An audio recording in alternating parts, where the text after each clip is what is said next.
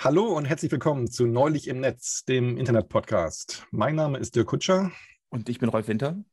Und zusammen reden wir alle 14 Tage über ein Thema aus dem Bereich Internettechnologien, Protokolle und Phänomene.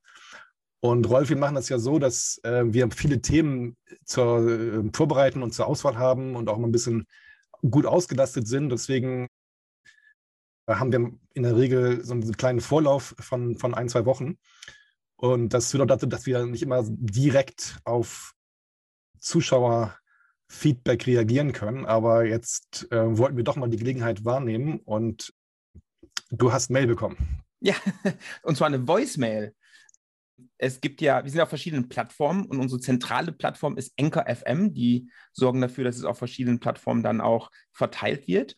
Und da kann man auf anchor.fm slash neulich im Netz kann man äh, uns Voice-Nachrichten hinterlassen. Und ein User hat das gemacht. Ich nenne ihn mal Max. Den Nachnamen verrate ich jetzt mal nicht. Und ich bin äh, ganz froh, dass er uns eine Nachricht geschickt hat, weil er hat ein gutes, einen guten Vorschlag für ein Thema. Das kann ich dir natürlich nicht sagen, Dirk. Aber es war ein guter Vorschlag. Das kommt bestimmt irgendwann. Ich bin gespannt. Ja, genau. Also vielen Dank für, für das Feedback und auch vielen Dank für ähm, das Interesse. Das wir so ähm, sehen. Das äh, freut uns sehr. Jetzt ähm, hatten wir in den letzten Folgen ja schon mal so ein paar heiße, heiße, Eisen angepackt, Rolf. Also unter anderem haben wir ja über Zensur und DNS gesprochen. Und da habe ich noch so ein, zwei Dinge, die ähm, man nachtragen könnte. Und zwar ähm, hast du wahrscheinlich auch mitbekommen, dass Sony vor ein paar Wochen eine einstweilige Verfügung gegen den äh, DNS-Resolver-Betreiber Quad9 verfügt hat. Äh, und da ging es um darum, den Zugang zu äh, ja, einer Sharehoster-Domain zu unterbinden, also so im Kontext von Störerhaftung, Anführungszeichen. Und das, äh, da haben sie eine einstweilige Verfügung beim Landgericht Hamburg angestrebt. Und Quad 9 ist ja so eher so ein kleinerer äh, Resolver, die kommen ursprünglich aus den USA und sind extra so aus, ich sag mal, Datensicherungs- und Nutzerdatenschutzgründen in die Schweiz migriert. Und äh, die hat es jetzt getroffen. Die wurden jetzt quasi ja von, von Sony mit dieser Verfügung belangt. Und äh, da stellt sich die Frage, warum jetzt die gerade? Also ja, ist ja klar, weil man hätte auch 1.1.1.1 oder 8.8.8.8 verklagen können, aber die sind halt mal eine Nummer größer, ne? Die genau, also das, das ist eine These, das ist einfach, dass sie einfach jetzt mal den kleinsten genommen haben, der sich nicht wehren kann. Die Leute von Quad 9 sehen das ein bisschen anders. Sie meinen, der Grund ist, dass sie als einer der etwas größeren DNS-Resolver nicht in den USA angesiedelt sind und dass Sony sich aus, genau aus dem Grund ah. äh, die vorgenommen hat. Und ähm, das ist natürlich, also ähm, ich meine, ja, eigentlich ein, ein, Übergriff von, von, von Sony, ein totaler Quatsch, jetzt äh, da DNS zu zensieren. Total. Und es ist aber auch erstaunlich, dass sich dann auch immer Landgerichte finden, die solche Dinge überhaupt annehmen. Und vor allen Dingen, warum Hamburg, wenn die in der Schweiz sitzen? Ja, das weiß man nicht. Also ich glaube, es geht darum, dass äh, so gewisse Landgerichte oder so einfach auch dafür bekannt sind, bei bestimmten ja. Themen eine bestimmte Richtung einzuschlagen. Ähm, ich weiß es nicht genau, aber ich kann es mir, kann es mir vorstellen. Also das ist, ähm, ja, eine, also weil wir auch gerade darüber gesprochen haben, ne? DNS und äh, ja. Zensur, äh, besorgniserregende ähm, Entwicklung. Da bin ich immer gespannt, wie das ausgeht. Und das wird sicherlich nicht Bestand haben auf Dauer, aber natürlich versucht man, versucht Sony das erstmal und ja, wir werden mal weiter gucken, was da, was da passiert. Dann habe ich noch gesehen, dass äh, ja, die US-Regierung jetzt anfängt, iranische Webseiten zu sperren. Also im Iran gibt es so Presse-Webseiten, presstv.com zum Beispiel. Äh, oder, die aber, oder auch, glaube ich, press.tv, also TV als ähm, Top-Level-Domain-Name. Ja. Und ähm, ja, die wurden jetzt auch von den USA gesperrt und zwar auch über DNS Umleitung. Diesmal umgekehrt. genau, diesmal umgekehrt. Und zwar ist es ja so, dass die Firmen, die jetzt äh, zum Beispiel .com, .net äh, und so verwalten, also VeriSign und so weiter, mhm. US-Firmen und dadurch hat halt die US-Regierung Zugriff äh, darauf.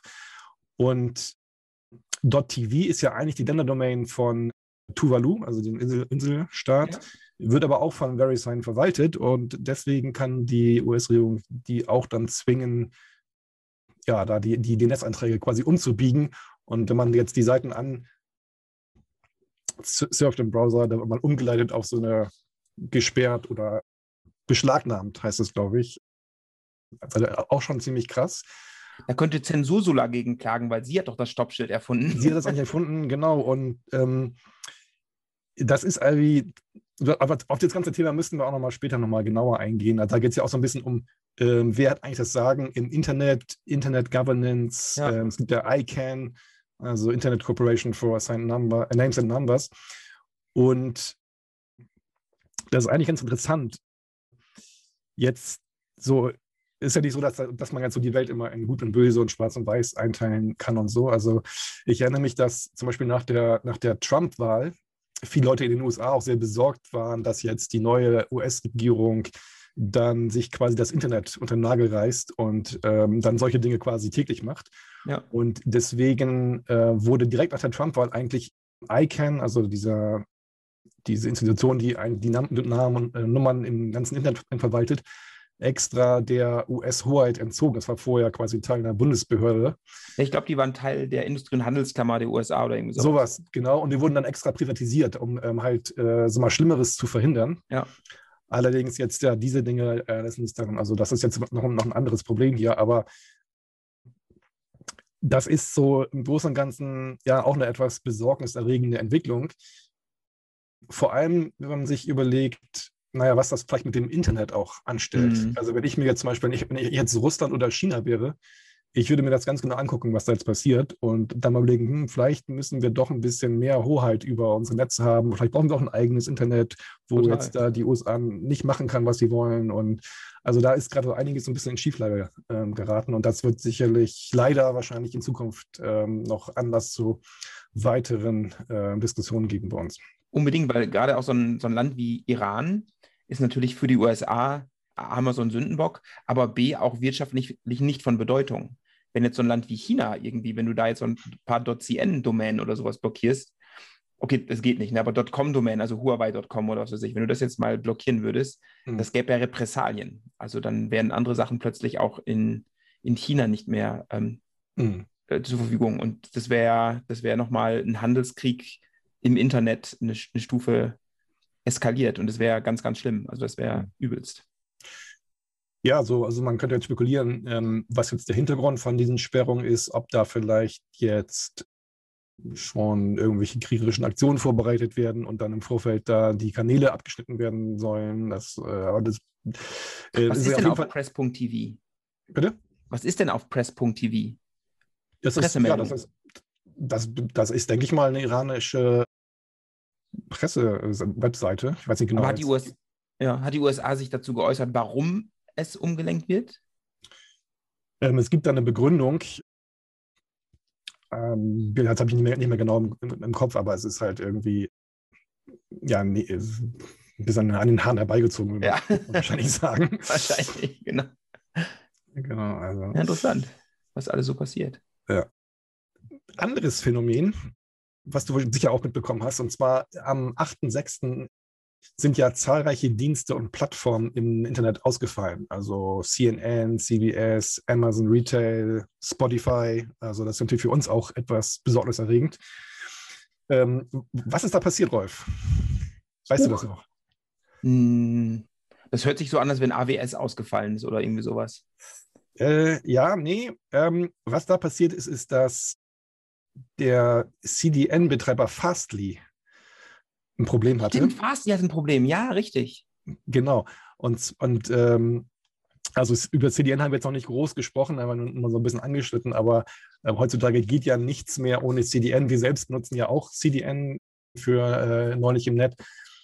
Und Fastly ist also ähm, ja einer der, der nicht größten, aber einer der größeren CDN-Provider. Und die äh, hatten für so ein paar Stunden am 8.6. Ähm, halt einen Komplettausfall ihres ganzen Systems aufgrund eines Konfigurationsfehlers.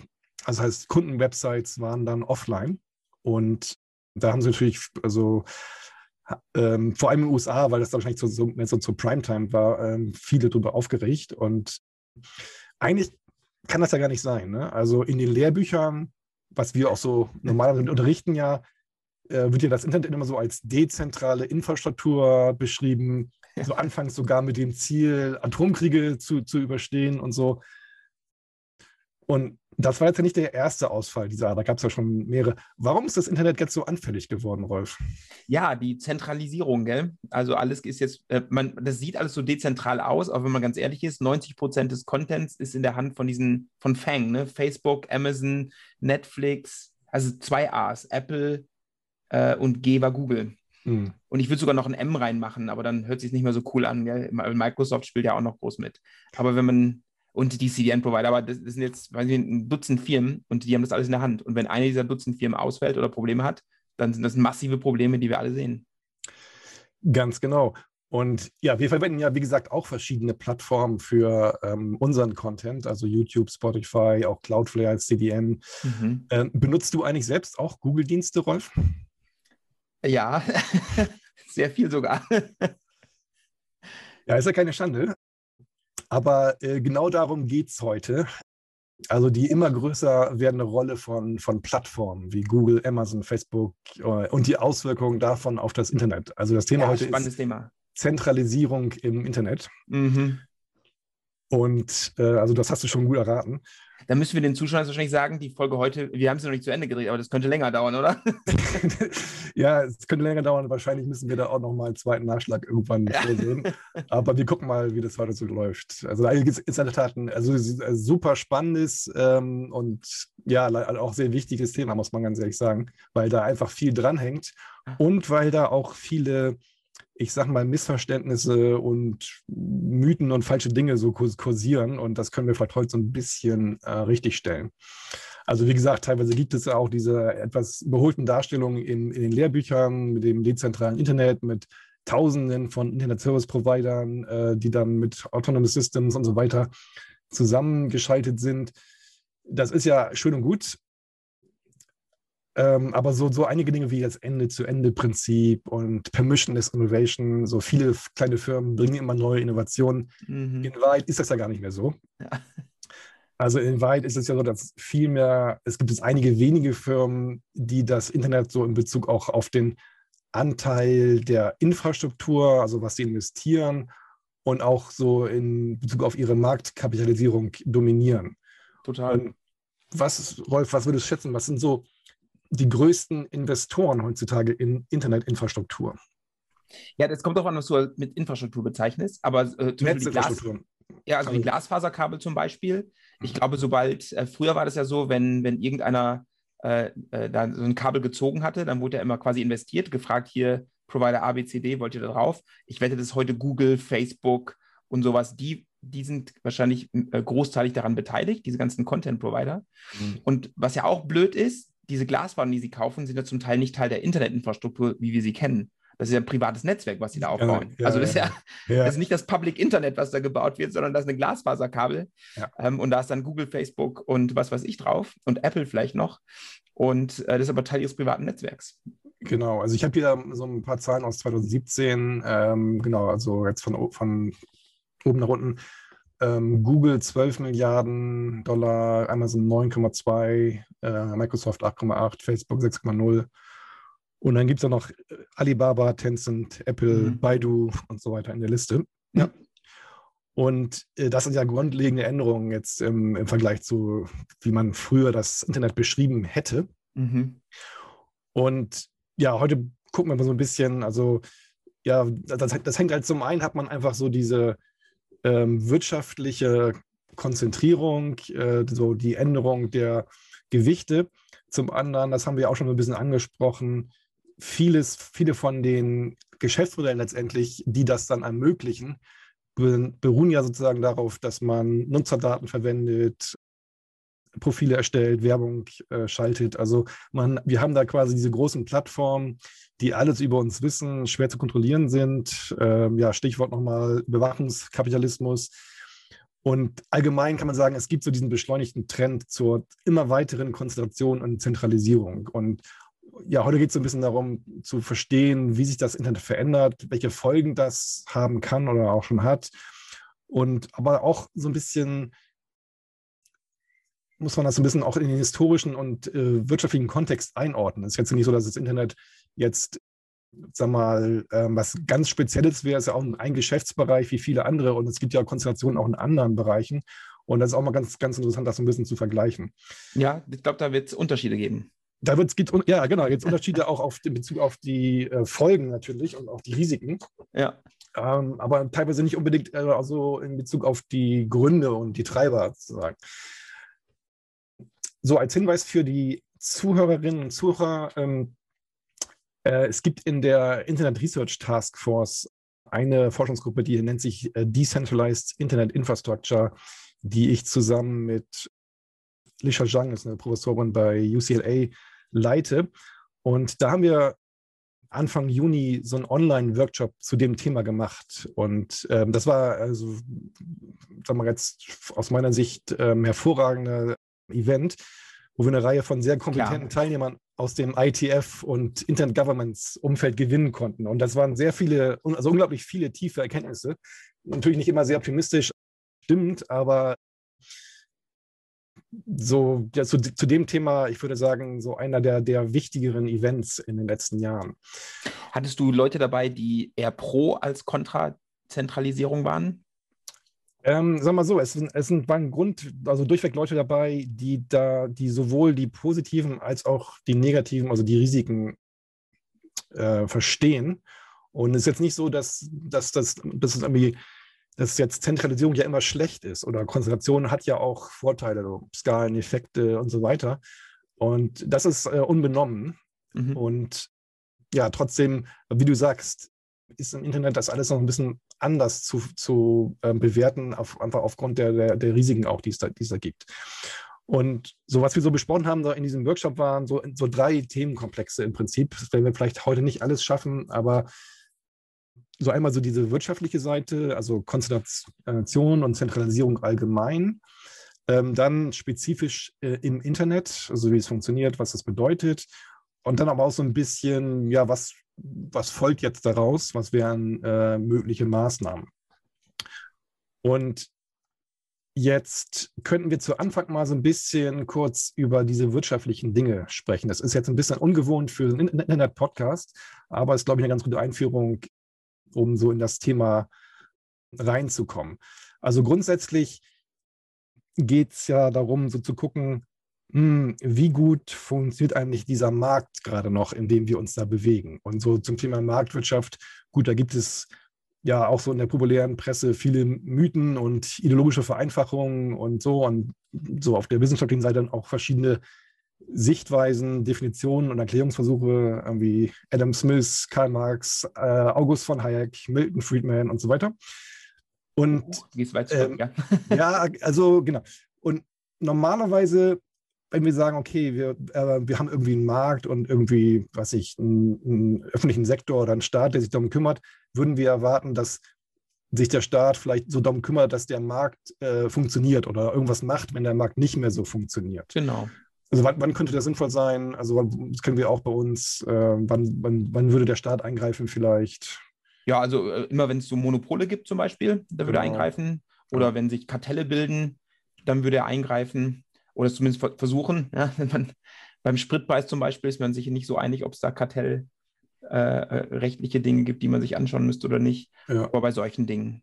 Genau. Oder wenn, wenn was reguliert werden muss. Gell? Also wenn jetzt irgendwie Gesetze geschaffen werden muss, um das Leben zu schützen oder ähnliches, dann natürlich auch immer grundsätzlich. Genau.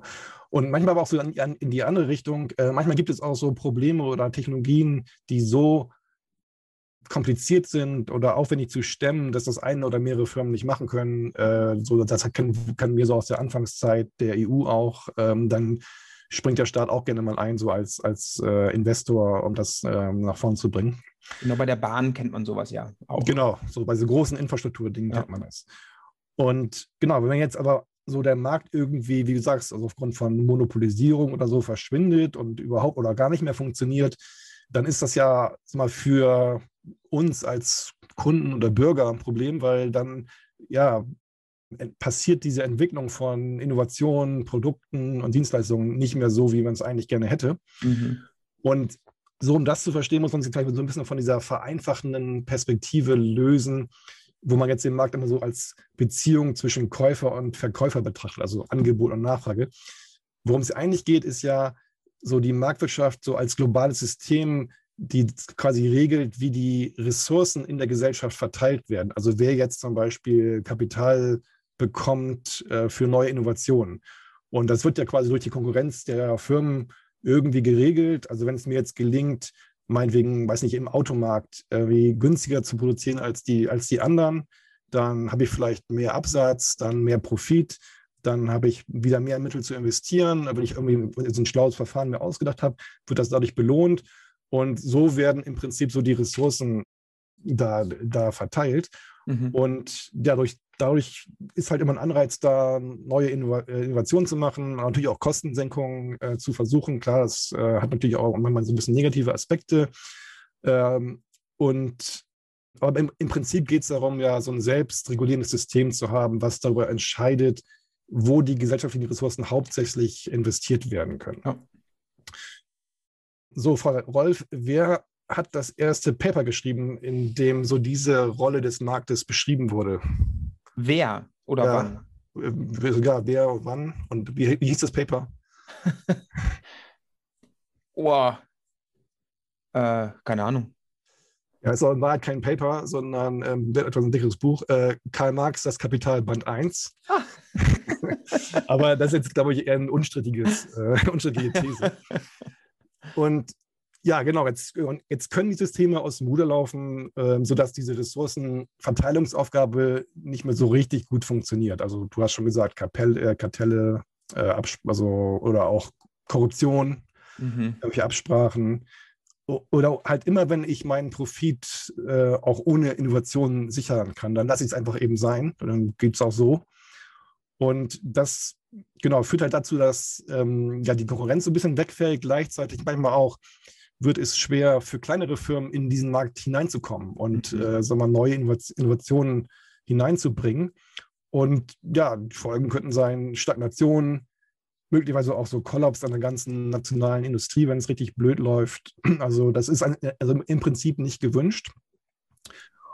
Und ja, wir kennen vielleicht so ein paar Beispiele weiß nicht, wo das so ein bisschen auch anklingt schon, als zum Beispiel als Automobilindustrie, ist ja in Deutschland sehr wichtig. Also nationaler Champion, kann man sagen. Äh, da hängt einfach viel, viel davon ab. Und ähm, also es ist nicht nur wichtig, dass für Deutschland, dass jetzt die Automobilindustrie an sich erfolgreich ist, sondern ja, da hängen ja auch viele weitere Zulieferbetriebe dran und so weiter und so fort. Mhm. Und VW, andere deutsche Hersteller ähm, engagieren sich ja auch dann äh, in, in Deutschland. Jetzt Marktversagen im Internet, hast du richtig gesagt, ist noch ein bisschen komplizierter und ähm, hat auch ein bisschen andere Auswirkungen. Also, und zum einen ist es komplizierter, weil naja, man hat da unterschiedliche Arten von Firmen, die da auch eine Rolle spielen. Es gibt Infrastrukturhersteller, Endgerätehersteller, es gibt diese CDN und sonstigen Infrastrukturdienste, Akamai, Fastly, Cloudflare. Dann gibt es Social Media, äh, mhm. Facebook, Twitter und dann diese ganzen Konglomerate wie, wie Alphabet, also Google und alles andere, was die noch machen. Und dann ist es aber gleichzeitig auch so eine Umgebung, wo es ähm, teilweise auch so viele gemeinsame Absprachen, also Standards, Architekturen bedarf, damit das überhaupt alles funktioniert. Gut, wenn jetzt immer mehr privatisiert gemacht wird, dann eher weniger. Also das Ganze hat aber trotzdem so ein bisschen so einen Telekom-Kontext und diese Telekom-Vergangenheit auch. Ja. Dann ist gleichzeitig das Internet auch noch ähm, ja, mittlerweile einfach kritische Infrastruktur. Also mhm. das, ist halt ähm, ja auch fast sogar noch wichtiger als vielleicht die Autoindustrie mittlerweile, kann man vielleicht sagen. Das heißt, wenn da Dinge schieflaufen, ist es noch, noch drastischer. Und äh, das kann man später noch ein bisschen genauer angucken. Und bei diesem Workshop, von dem ich sprach, äh, da haben wir auch so ein bisschen über diesen, diesen historischen Vergleich äh, nochmal gesprochen. Und äh, wir hatten unter anderem äh, Jeff Houston dabei, äh, Chief Scientist bei Epnic, also dem der Asia Pacific ähm, Registry für Internet-IP-Adressen. Und äh, der ist, ja, der ist, ähm, sag mal, einer der Pioniere auch, die das Internet in Australien mit aufgebaut haben, ist auch in der Internet Hall of Fame. Und wir haben den auch in früheren Episoden schon mal äh, mit zitiert. Wirklich ein ähm, sehr schlauer Kopf und finde ich sehr viel Respekt auch haben, muss ich sagen. Und ja, der hat da so ein bisschen mal sich die Mühe gemacht, äh, mal so zu gucken, wie Monopole früher zum Beispiel entstanden sind. Zum Beispiel in, in den USA gab es einen Zeitraum, der wurde ähm, The Gilded Age genannt. Vielleicht, also vergoldetes Zeitalter, vielleicht so ein bisschen mit der Gründerzeit vergleichbar in Deutschland. Und das war so von 1870 bis 1890, wo so diese Industriegiganten ähm, entstanden sind, so wie US Steel, ähm, Standard Oil, AT&T, General Electric, JP Morgan und so weiter. Und ähm, heute alle noch, gell? Die gibt es heute alle noch, genau. Und die sind teilweise auch größer geworden als ja. sie, aber also auch relativ größer geworden. Und ja, hat, also damals wurden die halt auch sehr schnell sehr, sehr groß und sehr, sehr mächtig, was dann halt auch Gegenreaktionen hervorgerufen hat. Und ähm, ja, genau die Dinge, die wir schon angesprochen haben, ne? also Kartellprobleme, äh, immer größerer Einfluss auf politische Prozesse. Und dann gab es 1890 ein Gesetz, das äh, ist der Sherman Antitrust Act. So heißt der, also Verbraucherschutz durch Antikartellregelungen ist war das hauptsächlich. Und war das nicht der, der bei AT&T angewandt wurde? Der wurde, genau, ist, der wurde auch dann später bei, also 1982 bei AT&T angewendet. Da kamen so diese ganzen Babybells oder wie die hießen, ne? Genau. Und das ist auch ganz interessant. Der, der wurde dann 1911 zum ersten Mal bei Standard Oil, American Tobacco und General Electric angewendet. Und also dann wurden, wurden, äh, gab es da halt knallharte Regelungen und Aufteilungen und so weiter. Und dann aber lange Zeit nicht mehr, eben genau bis zu diesem AT&T-Fall 1982. Also so lange äh, nicht. Ja, genau. Und was würdest du sagen, was könnte, was könnte dazu geführt haben, dass der so lange nicht angewendet wurde? Vielleicht auch Lobbyismus, dass die gesagt haben, die großen Firmen alle gesagt haben, nee, nee, nee, nee, du, ähm, das ist nicht gut. Wir brauchen große, wichtige amerikanische Firmen. Äh, man, man, könnte jetzt auch argumentieren, eigentlich müsste man das ja bei Google vielleicht auch machen. Ja? Ähm, aber wahrscheinlich äh, haben die so viel Lobbyarbeit investiert, dass die Regierung gesagt hat, okay, dann machen wir es halt nicht. Genau, das ist sicherlich ein, ein Punkt.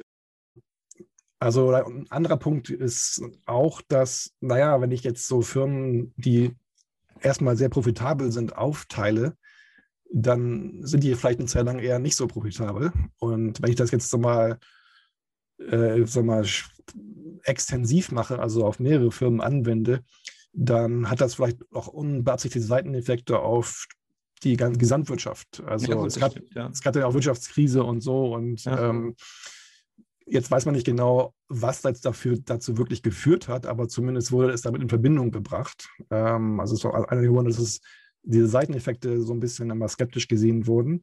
Zum, das andere war, ist, ähm, das andere ist, dass, ähm, naja, ähm, so zu der Zeit haben sie ja die Märkte auch so ein bisschen geändert, dass es nicht nur so um nationale Märkte ging, sondern immer mehr um Export.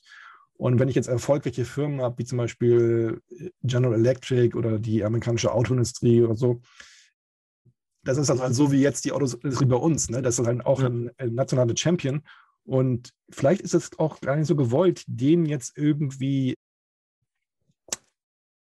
ja, die irgendwie jetzt zu behindern, weil äh, letztendlich das ganze Land davon abhängt äh, und so weiter. Und beim Internet ist ja noch krasser, also aus US-Sicht noch krasser, weil Apple, Facebook, Google, ähm, Amazon, das sind alles US-Firmen, ne? Genau, also, also die will man ja international nicht schwächen. Genau. Genau aus dem Grund haben wir das halt auch nochmal so ein bisschen ähm, verglichen. Und jetzt hören wir mal, was ähm, Jeff Houston noch dazu gesagt hat.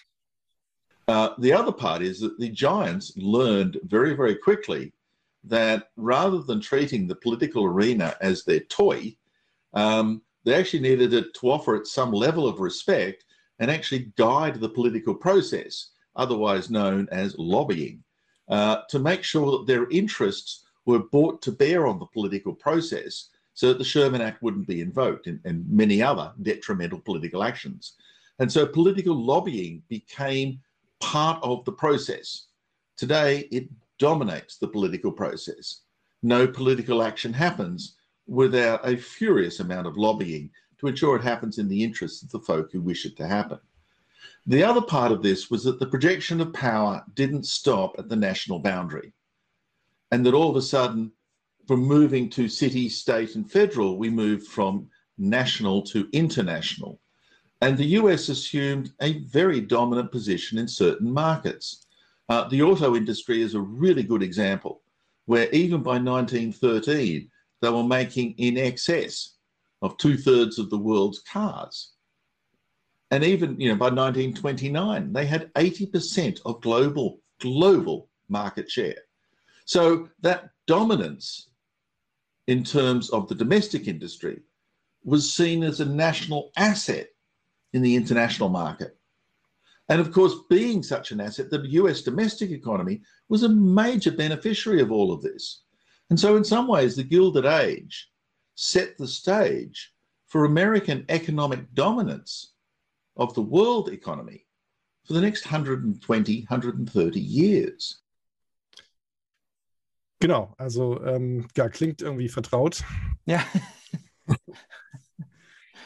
Und ich glaube auch, als er hat über Lobbying gesprochen, gell? Und ich meine, äh, mich zu erinnern, dass ähm, Disney sehr viel gelobbyt hat ähm, beim, ich glaube, beim Copyright oder Urheberrecht, dass es verlängert wird, um das äh, äh Copyright oder Urheberrecht auf Mickey Mouse länger zu halten. Ja, genau. Und ich glaube, zweimal haben die das geschafft, dass es verlängert wurde. Genau, und ähm, ja, das passiert halt laufend, ne? dass ja. solche Partikularinteressen dann irgendwie in Gesetze oder Vermeidung von Gesetzen ähm, transformiert wird. Und jetzt gibt es aber da verschiedene Gesicht Perspektiven oder ähm, Sichtweisen darüber, wie man jetzt mit dieser Konzentration umgehen sollte. Äh, es gab zum Beispiel damals zu der Zeit ähm, einen Richter am obersten Gerichtshof in den USA, Louis Brandeis, ähm, der hat so den Standpunkt vertreten, ähm, Big is bad, also Big ist immer bad, mhm. weil es führt halt zu ja, ineffektiven Firmen, Wasserköpfe, Ineffizienz und so weiter. Äh, aber vor allem, wenn die Firmen erstmal eine gewisse Größe erreicht haben, dann ist es quasi unmöglich, die überhaupt noch irgendwie zu regulieren. Und äh, das heißt, da war so ein bisschen der, also da so die, die Sichtweise, am besten gar nicht erst so groß werden lassen und vorher einschreiten. Das ist so eine Sichtweise. Aber jetzt kann man auch sagen, ja, vielleicht ist jetzt, sag mal, Konzentration nicht immer wirklich direkt schlecht. Also zum Beispiel ähm, Theodore Roosevelt, Präsident von 1901 bis 1909, hat so die, die Sichtweise vertreten, dass man so ein bisschen gucken muss, wie sich die Firmen verhalten, also eher so das, äh, ja, das, das Verhalten beurteilen, weil manchmal braucht man einfach auch große Firmen ne, für Skaleneffekte. Wenn ich jetzt ein, ein nationale Eisen, Eisenbahnnetz aufbauen will, dann ist es auch ganz praktisch, wenn die Firmen das auch irgendwie stemmen können. Mhm. Und da, da ist dann so ein bisschen eher so der, der Ansatz, eher das Verhalten zu, äh, zu regulieren. Und so, das ist so ein bisschen der, der Hintergrund in den USA. Da sind so die verschiedenen ähm, Strategien, wie man mit großen Firmen umgeht. Und das spielt quasi bis heute noch eine Rolle, so diese unterschiedlichen Sichtweisen darauf. Und okay, jetzt also mit dem mit diesem Hintergrund können wir uns jetzt mal angucken, so ja, wie Zentralisierung im Internet so aussieht. Und klar, das wissen wir, haben wir schon gesagt, also es gibt da diese massiven großen Player, die da den Markt und auch die Politik dominieren. Was würdest du schätzen, Rolf? Was war dann das äh, Budget von Facebook für Lobbying in den USA in 2020? Oh, ich würde bei denen vermuten, dass es besonders hoch ist, weil die auch einen besonders hohen Bedarf haben, ne? weil die machen ja Sachen, die sind manchmal nicht so toll. Budget. Oh, ähm, weiß ich nicht, 100 Millionen US-Dollar.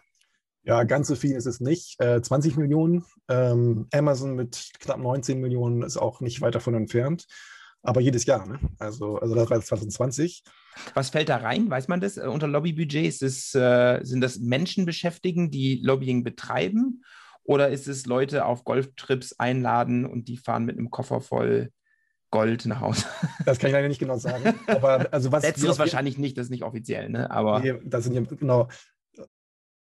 Was wir auf jeden Fall wissen, äh, das ist ja auch, so sieht man ja auch an ähm, Stellenausschreibungen und sonstigen Dingen, dass die einfach, also auf Google, Facebook, dass sie einfach ein Heer von Lobbyisten beschäftigen. Ja. Und äh, dann heißen die teilweise Evangelist oder keine Ahnung. Ja, oder Advisor. Policy Advisor, solche Genau. Sachen, ne? genau. Und okay, ähm, genau, also das ist ähm, auf jeden Fall jetzt nicht von Hand zu weisen. Und gleichzeitig ist auch interessant, wenn man sich mal so die ja, Marktkonzentration anguckt. Also wenn man sich mal so die größten, zehn größten Firmen der Welt anguckt in Bezug auf Marktkapitalisierung, dann stellt man fest, das sind bis auf Tesla und äh, Berkshire Hathaway, das ist so ein, so ein ähm, Industrie Investmentfirma. Genau, Investmentfirma, genau, in USA. Genau. Ist auch die vom, ähm, wie heißt der nochmal? Älterer Herr, investiert nur in Sachen, die Hand und Fuß haben. Warren Buffett. ähm, Ja, danke. Ja. Genau, da, aber also bis auf diese beiden sind es alles Firmen, die irgendwas mit dem Internet zu tun haben. Da ist keine Ölfirma mehr drin. Mittlerweile ist da nicht mal mehr eine Ölfirma drin. Also wahrscheinlich aber jetzt äh, auch erst seit kurzem, vielleicht auch wegen Pandemie, dass da einfach weniger Öl umgesetzt Ich weiß es nicht, aber ähm, genau, früher war, war immer noch ähm, hier Saudi-Arabien äh, Ölcompany äh, damit Oder eine drin. große Bank vielleicht nochmal drin. Ja, aber das ist alles, alles, alles weg. Und äh, was würdest du schätzen? Was ist da, was ist so die Marktkapitalisierung von, von Amazon zurzeit? Von Amazon, das ist wahrscheinlich größer als die meisten Länder in, auf der Welt. Also wenn du jetzt mal die USA und China und vielleicht die meisten europäischen Länder rausnimmst, Mhm. aber die, das wird gigantisch sein. In, in Summe kann ich es dir gar nicht sagen, keine Ahnung. Also in, in Summe sind das ähm, 1,5 Billionen US-Dollar. Also Billionen jetzt im, äh, also wirkliche Im deutschen. Sinne. Genau, im deutschen, keine, Trill, keine Trillions. in- Ja, genau. Hammer. wirkliche Bi- genau. Und dabei sind sie aber nicht mal die größten. Also die Apple größten. ist drüber, oder? Apple ist drüber, genau. Apple Ja. ist äh, mehr als 2 Billionen. Verrückt. Und äh, damit ist deren Marktkapitalisierung größer als die äh, Bruttoinlandsprodukte Produkte aller Länder bis auf die Top 8. Also Apple ist da quasi in, Nummer 9. Hammer. Und ähm, das ist einfach eine ungeheure Wirtschaftsmacht.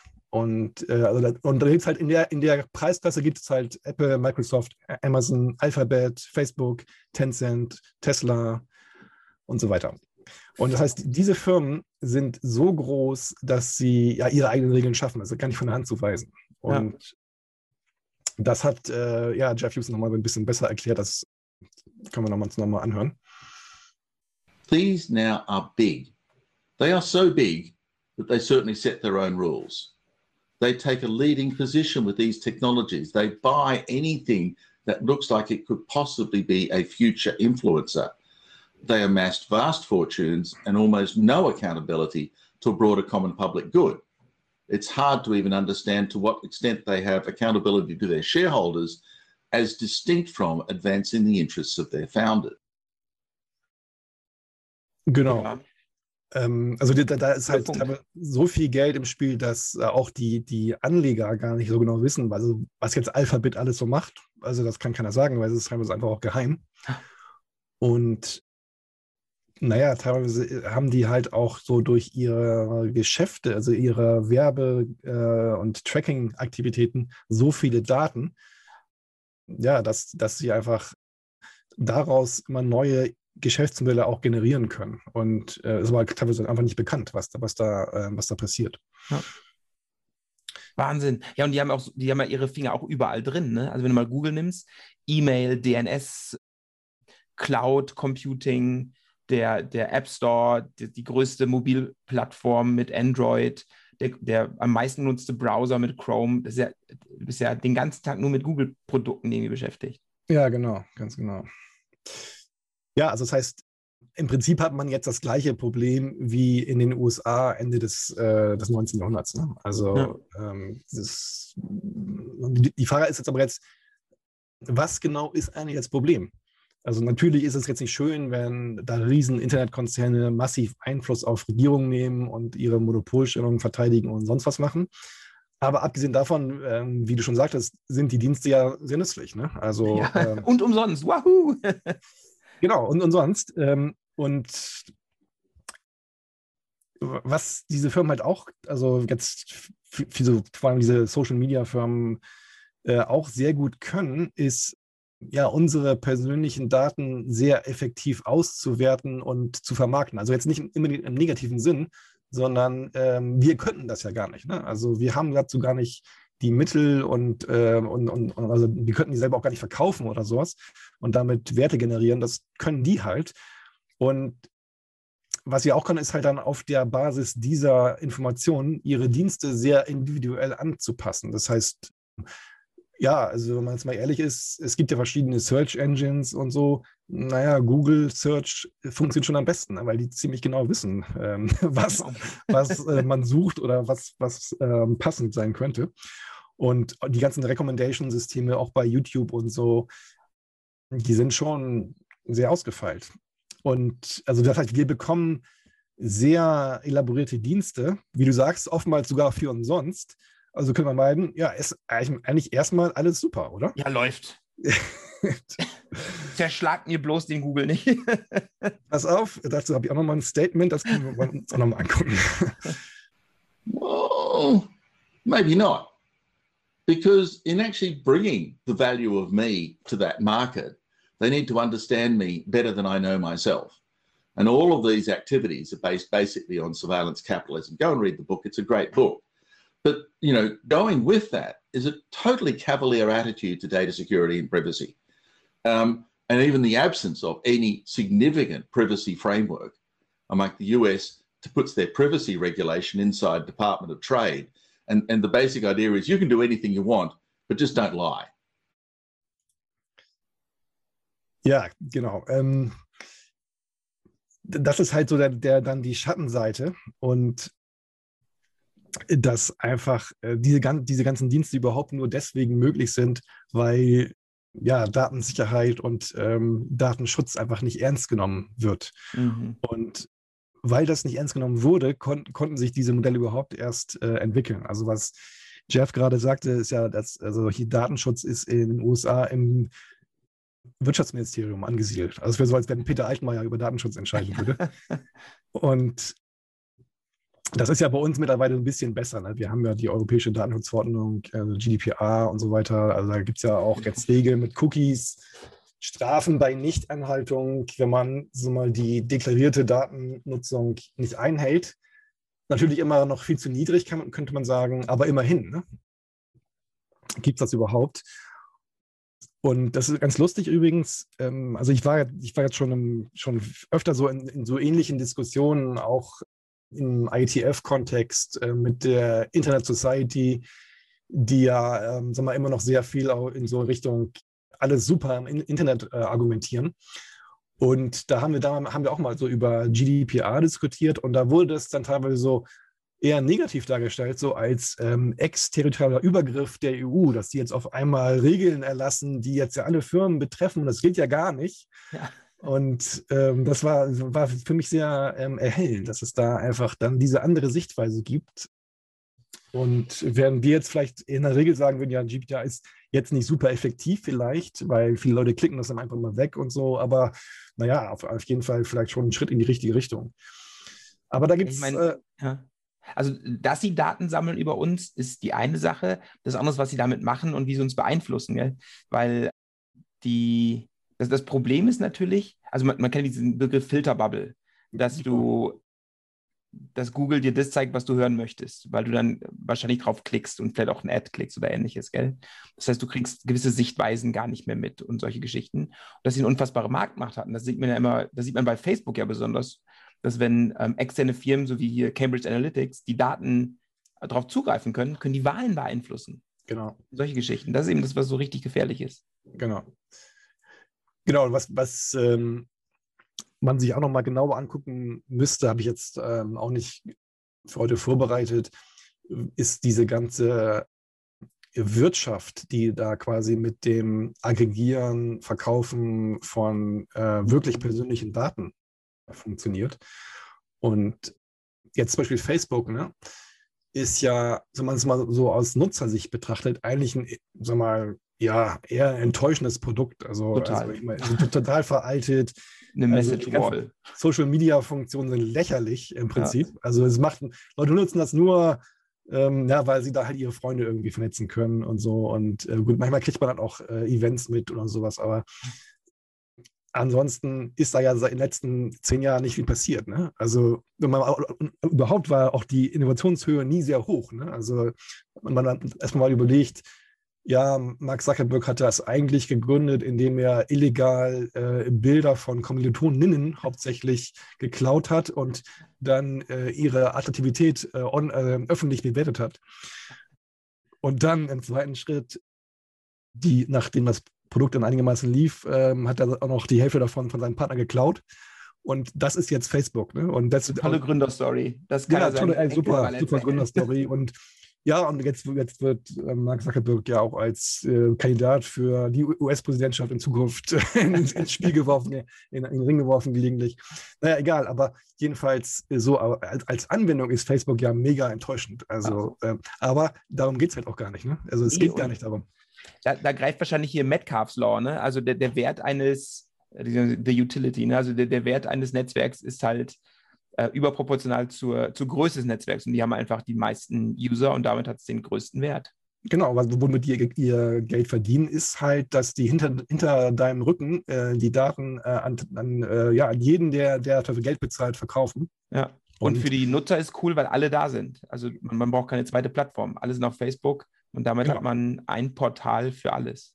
Genau. Und dann gibt es halt Firmen, die sogenannte äh, Aggregatoren, die äh, zapfen Daten von Facebook ab, die zapfen Daten von Google ab und äh, veredeln die dann, Anführungszeichen, ja. und verkaufen die dann weiter, genau. sodass da also komplette Profile entstehen. Ja. Und das sind alles Dinge, die so im Hintergrund passieren. Also, und erstmal so eine spannende Frage. Also, äh, ich habe mal so ein Zitat, Rolf. Wer, würdest du sagen, hat Daten als Rohstoffe des 21. Jahrhunderts bezeichnet und Folgendes gesagt. Hier müssen wir jetzt aufpassen, dass der Datenschutz nicht die Oberhand über die wirtschaftliche Verarbeitung gewinnt. Ist das übersetzt oder nicht übersetzt? Das hört sich so deutsch an. Das ist deutsch. Ja. Also kann ich mal verraten. Boah, wer könnte, das weiß ich nicht. Das ist eine gute Frage. Dr. Angela Neuland-Merkel. Nein, die hat das gesagt? Ja, im Jahr 2015 war das, glaube ich. Wow.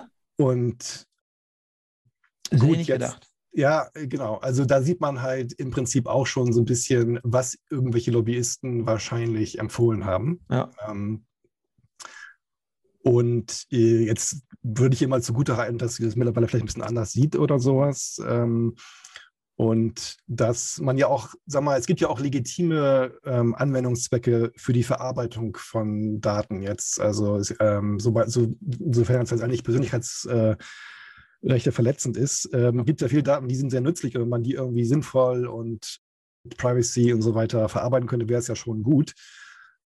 Allerdings ähm, gibt es so eine bestimmte Sichtweise, dass es immer nur Datenschutz oder wirtschaftliche Verarbeitung gibt. Und dass das immer mal so im Gegensatz zueinander steht. Und das ist schon so ein bisschen so eine verkehrte Sichtweise, wo man eigentlich so ein bisschen auch zeigt, dass man es nicht wirklich verstanden hat. Ja. Und jetzt habe ich gerade diese Woche ähm, ein Statement gelesen von dem Digitalexperten der CDU-CSU-Fraktion, ähm, Herr Schipanski. Der hat gesagt, ja, die, die Datenschutzstruktur in Deutschland, die, die ist innovationsfeindlich. Und äh, das Recht auf informationelle Selbstbestimmung ist kein super Grundrecht. Ähm, das heißt, so dieses Mindset ist da offenbar immer noch so ein bisschen vorhanden. Und das ist sehr erstaunlich jetzt äh, angesichts der Dinge, die man heutzutage weiß. Also ähm, das ist doch so ein bisschen, ja, ich weiß auch nicht. Also da fehlt es irgendwie so ein bisschen an Verständnis. Total. Und gut, jetzt international ist es einfach so, dass die ganze Situation ist halt wenig, wenig erfreulich. Also zum einen, weil das halt jetzt auch dann die Daten in andere Länder übertragen werden, wo nochmal andere Regeln gelten und so weiter. Also haben wir ja gerade gesehen, wer, wie das in den USA geregelt ist. Das ganze Geschäftsmodell basiert schon auf einem, wenn man ehrlich ist, irren Missbrauch von persönlichen Informationen. Das ist auch nicht mehr wegzudenken. Also, und jetzt ist die Frage, ja, wie sollte man darauf jetzt reagieren? Und äh, hier nochmal ein Statement von, von Jeff dazu. And so, what do we want from a public response? Maybe we should focus on the user rather than the dynamics of the market. Because, in essence, we should actually understand what we want as, as, as members of a society rather than this abstract concept of markets. So, das war jetzt kurz, aber ähm, das ist ein bisschen knackiger Statement. Ähm, was er eigentlich sagt, ist so, ja, ist ja schön, dass es irgendwie einen Markt gibt und da sich die Firmen irgendwie äh, profitabel entwickeln und so. Aber letztendlich kann es halt, wie man sieht, nicht der Maßstab sein, wenn es da so offenbar Fehlentwicklung gibt. Und so, da ist so ein bisschen, jetzt klingt es so ein bisschen an, wie wäre es denn, wenn man mal überlegt, was möchte der Nutzer eigentlich? Weil ursprünglich war das Internet ja zum Beispiel auch für den Nutzer gedacht, also dass man ja. dann neue Anwendungen machen könnte und so weiter. Oder vielleicht können wir mal fragen, was ist eigentlich für die Gesellschaft sinnvoll? Weil Nutzer, das kennen wir ja auch von uns, ne? wir nehmen auch immer gerne den, bequemen Weg und wenn jemand sagt, ja, hier umsonst und so weiter, dann, dann sagen wir ja, hier, alles klar. Genau, das wäre mein nächster Kommentar gewesen.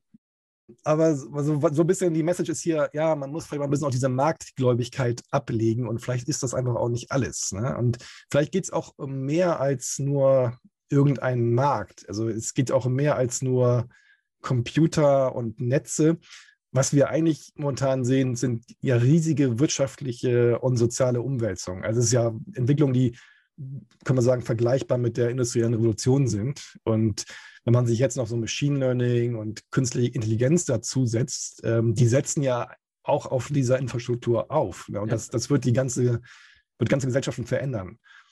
Und da, da kann man so ein bisschen weiterdenken. Das hat äh, Jeff auch ganz gut ausgeführt. Das ähm, spiele ich auch kurz ein. But when I talk about social change, I actually talk about something even more fundamental than that. It's often said if a language can't express a concept, it's extremely challenging for people who are native users of that language to even think the concept.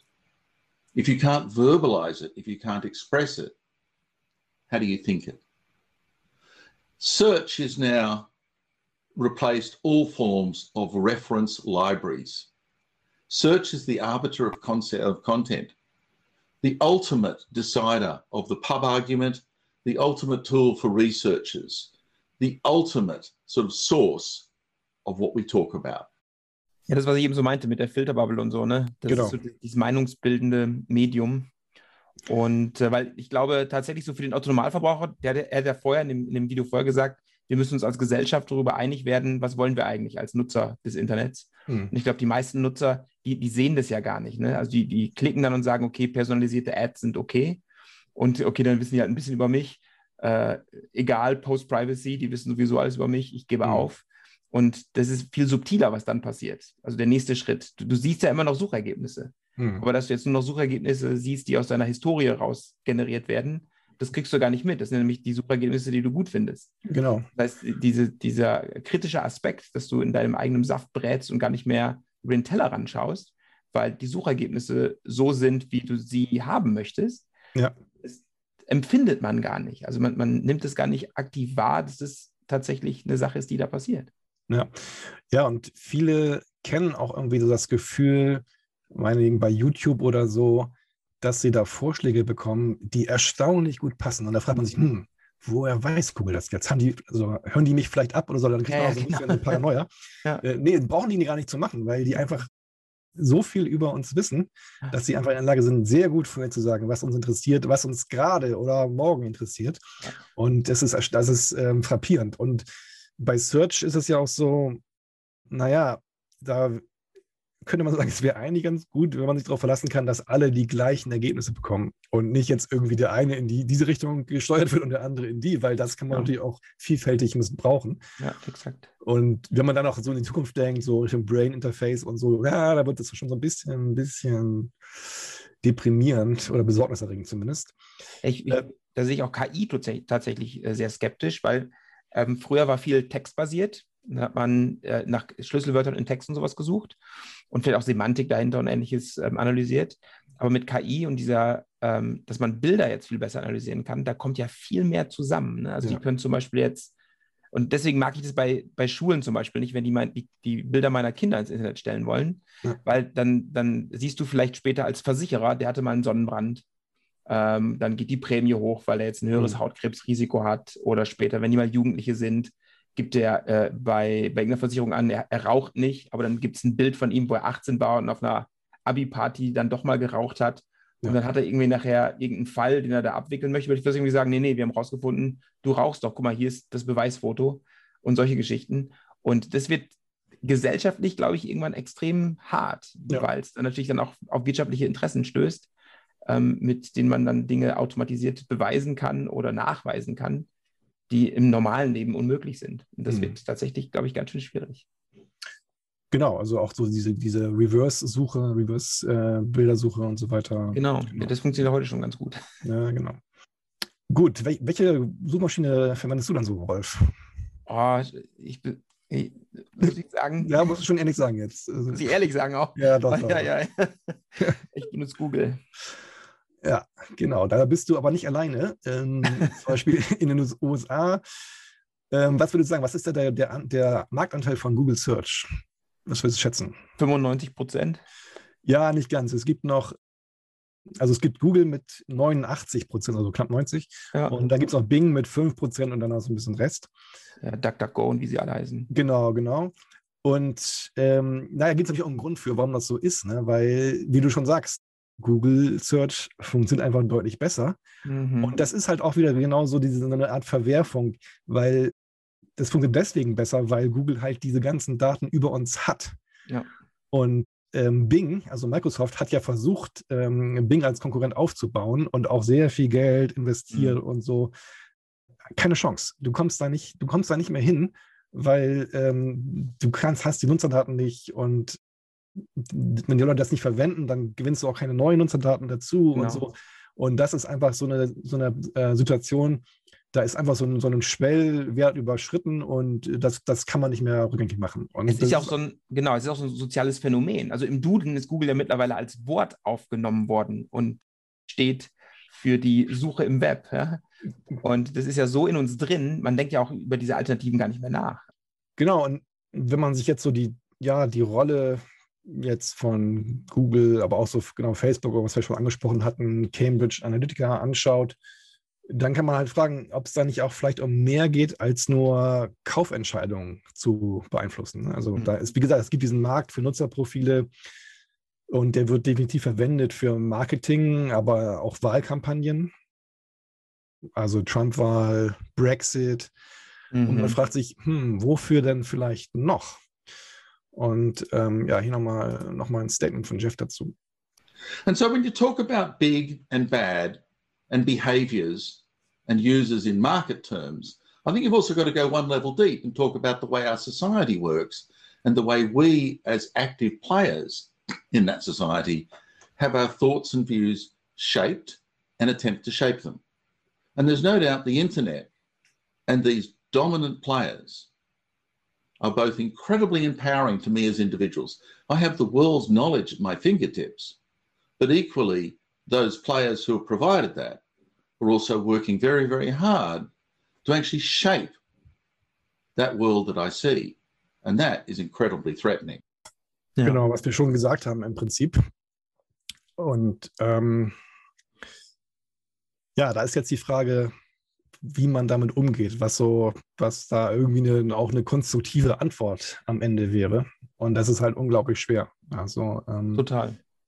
Und das ist jetzt so, ja, da, da, damit beschäftigen wir uns gerade. Und ähm, so jetzt ist halt so, ja, um so sich vielleicht Maßnahmen zu überlegen, na klar, gibt es verschiedene Optionen. Ne? Man könnte sagen, okay, alles zerschlagen oder wir machen ein neues Internet oder wir müssen Regulierung machen und so. Ist schon klar, dass jetzt ein, eins allein davon nie, nicht so richtig erfolgreich sein wird. Und da muss man so ein bisschen auch bis, ja, vielleicht noch ein bisschen genauer drüber nachdenken. Und was man auf jeden Fall aber auch mal überlegen könnte, ist, ist, wir haben jetzt so viel über diese ökonomische Entwicklung gesprochen. Und eine andere Frage ist, ob es jetzt so neben dieser ökonomischen Konzentration auch vielleicht technische Faktoren für die Zentralisierung im Internet gibt. Ich weiß nicht, fällt dir dazu ähm, was ein spontan? Ja, also äh, gerade so bei CDNs und Co., das ist ja auch natürlich auch ein Business, was sehr teuer ist. Also wenn du irgendwie, ich weiß nicht, wie Akamai 300 noch was 1000 Server auf der Welt verteilen musst und sowas und betreiben musst, ist natürlich teuer. Und technisch gesehen bist du immer nah am Kunden. Da, da das mit, also das ist immer gut, ne? Also TCP funktioniert besser, Verlustwahrscheinlichkeiten sind geringer, die Roundtrip-Time ist geringer, äh, äh, hoch ausfallsicher und sowas. Genau. Da kommst du als kleine Firma auch nicht hin. Also das Genau. ist extrem schwierig. Wobei CDNs gibt es ja Gott sei Dank mehrere, muss man Mhm. ja auch sagen. Da gibt es ein bisschen Konkurrenz, auch wenn Ja. Akamai ein bisschen der Platzhirsch ist. Ne?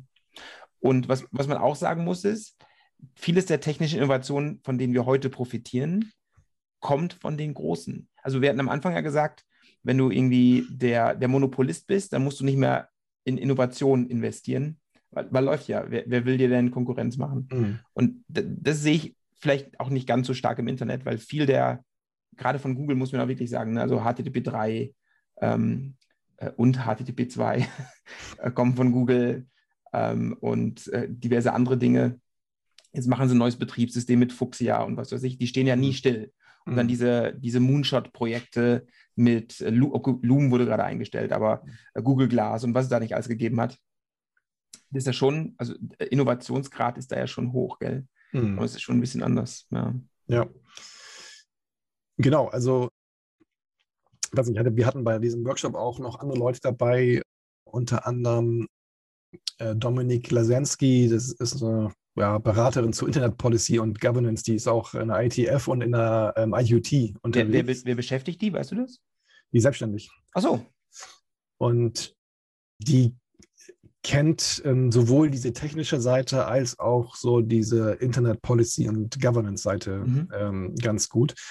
Und die hatte da bei dem Workshop so ein, ja, so ein Paper quasi eingereicht, wo sie so von Konsolidierung von Player und Layer gesprochen hat. Also Player halt die Firmen, die sich konzentrieren.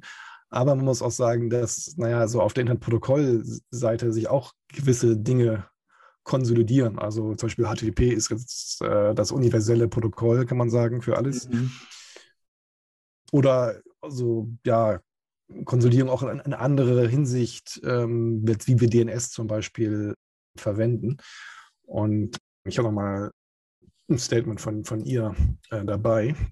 So in terms of player and layer, um, you know, the, the, consolidation is taking, uh, taking place at an application layer, obviously, but also um, at a network layer as well. Uh, and, and you know, cloud has forced a, a sort of endpoint consolidation, um, and, and not endpoint consolidation, but consolidation more at the ends of the network, I would say. And, and another example that I think Hennig as well brings up, um, that we also talk about is is email, right? Genau, also jetzt gibt es so verschiedene auch Anwendungen, die immer zentralisiert werden. Also gut, Search klar. Ähm, E-Mail, wie siehst du das? Fällt dir dazu was ein? Na ja, gut, du hast äh, Outlook.com und Gmail und Mhm. was bleibt denn dann noch übrig? Ne? Also in Deutschland hast du noch, ich glaube, es gibt noch Leute, die GMX benutzen und bei einigen Handwerkern sehe ich das immer, deren E-Mail-Adresse ist immer noch t-online.de. ich würde jetzt nicht als große Player bezeichnen, aber das äh, ist auch ganz schön zentralisiert, das stimmt schon, ja. Und Ja. Apple natürlich, also Apple natürlich auch noch da mitzureden. Und ähm, hm, wa- ja, warum ist das eigentlich so? Also warum ist jetzt zum Beispiel E-Mail so eine Anwendung, wo man das stark sieht? Also ähm, was würdest du sagen? Das ist eine gute Frage. Also zum einen, ich glaube, bei Google ist es so, also die haben mich damit gekriegt, dass es alles so schön zusammenhängt. Ne? Du hast halt auf, aus der E-Mail-Oberfläche kannst du direkt in, in Docs und Drive und es ist ja nicht mehr E-Mail. E-Mail, also E-Mail ist ja langweilig, aber alles, was noch drumherum dran, dazu hängt, also mein Storage für meine, meine ganzen Vorlesungen zum Beispiel, Ja. alle im, im Google Drive. Ich gebe es, jetzt ist es raus, jetzt. Oh. Und es ist halt wirklich, man muss sagen, es ist äh, convenient. Also das ist alles da und ist immer verfügbar. Ich kann es auch offline bearbeiten. Äh, das ist ja ein, ein Traum. Ich sage es so ungern, aber es ist einfach unfassbar gut. Und habe ich schon erwähnt, es ist umsonst. Ja, genau. Ja, ja, also ähm, wie gesagt, da, wie gesagt, bist du nicht der Einzige und es gibt in der Tat auch so ein paar Trends einfach in, für Zentralisierung, die kann man irgendwie nachvollziehen, würde ich sagen. Und bei meinem Workshop da, da hatte ich außer jetzt ähm, Jeff und Dominique auch noch ähm, Henning Schulz drin dabei. ja, der war gerade da im Video unten drin, habe ich gesehen. Genau.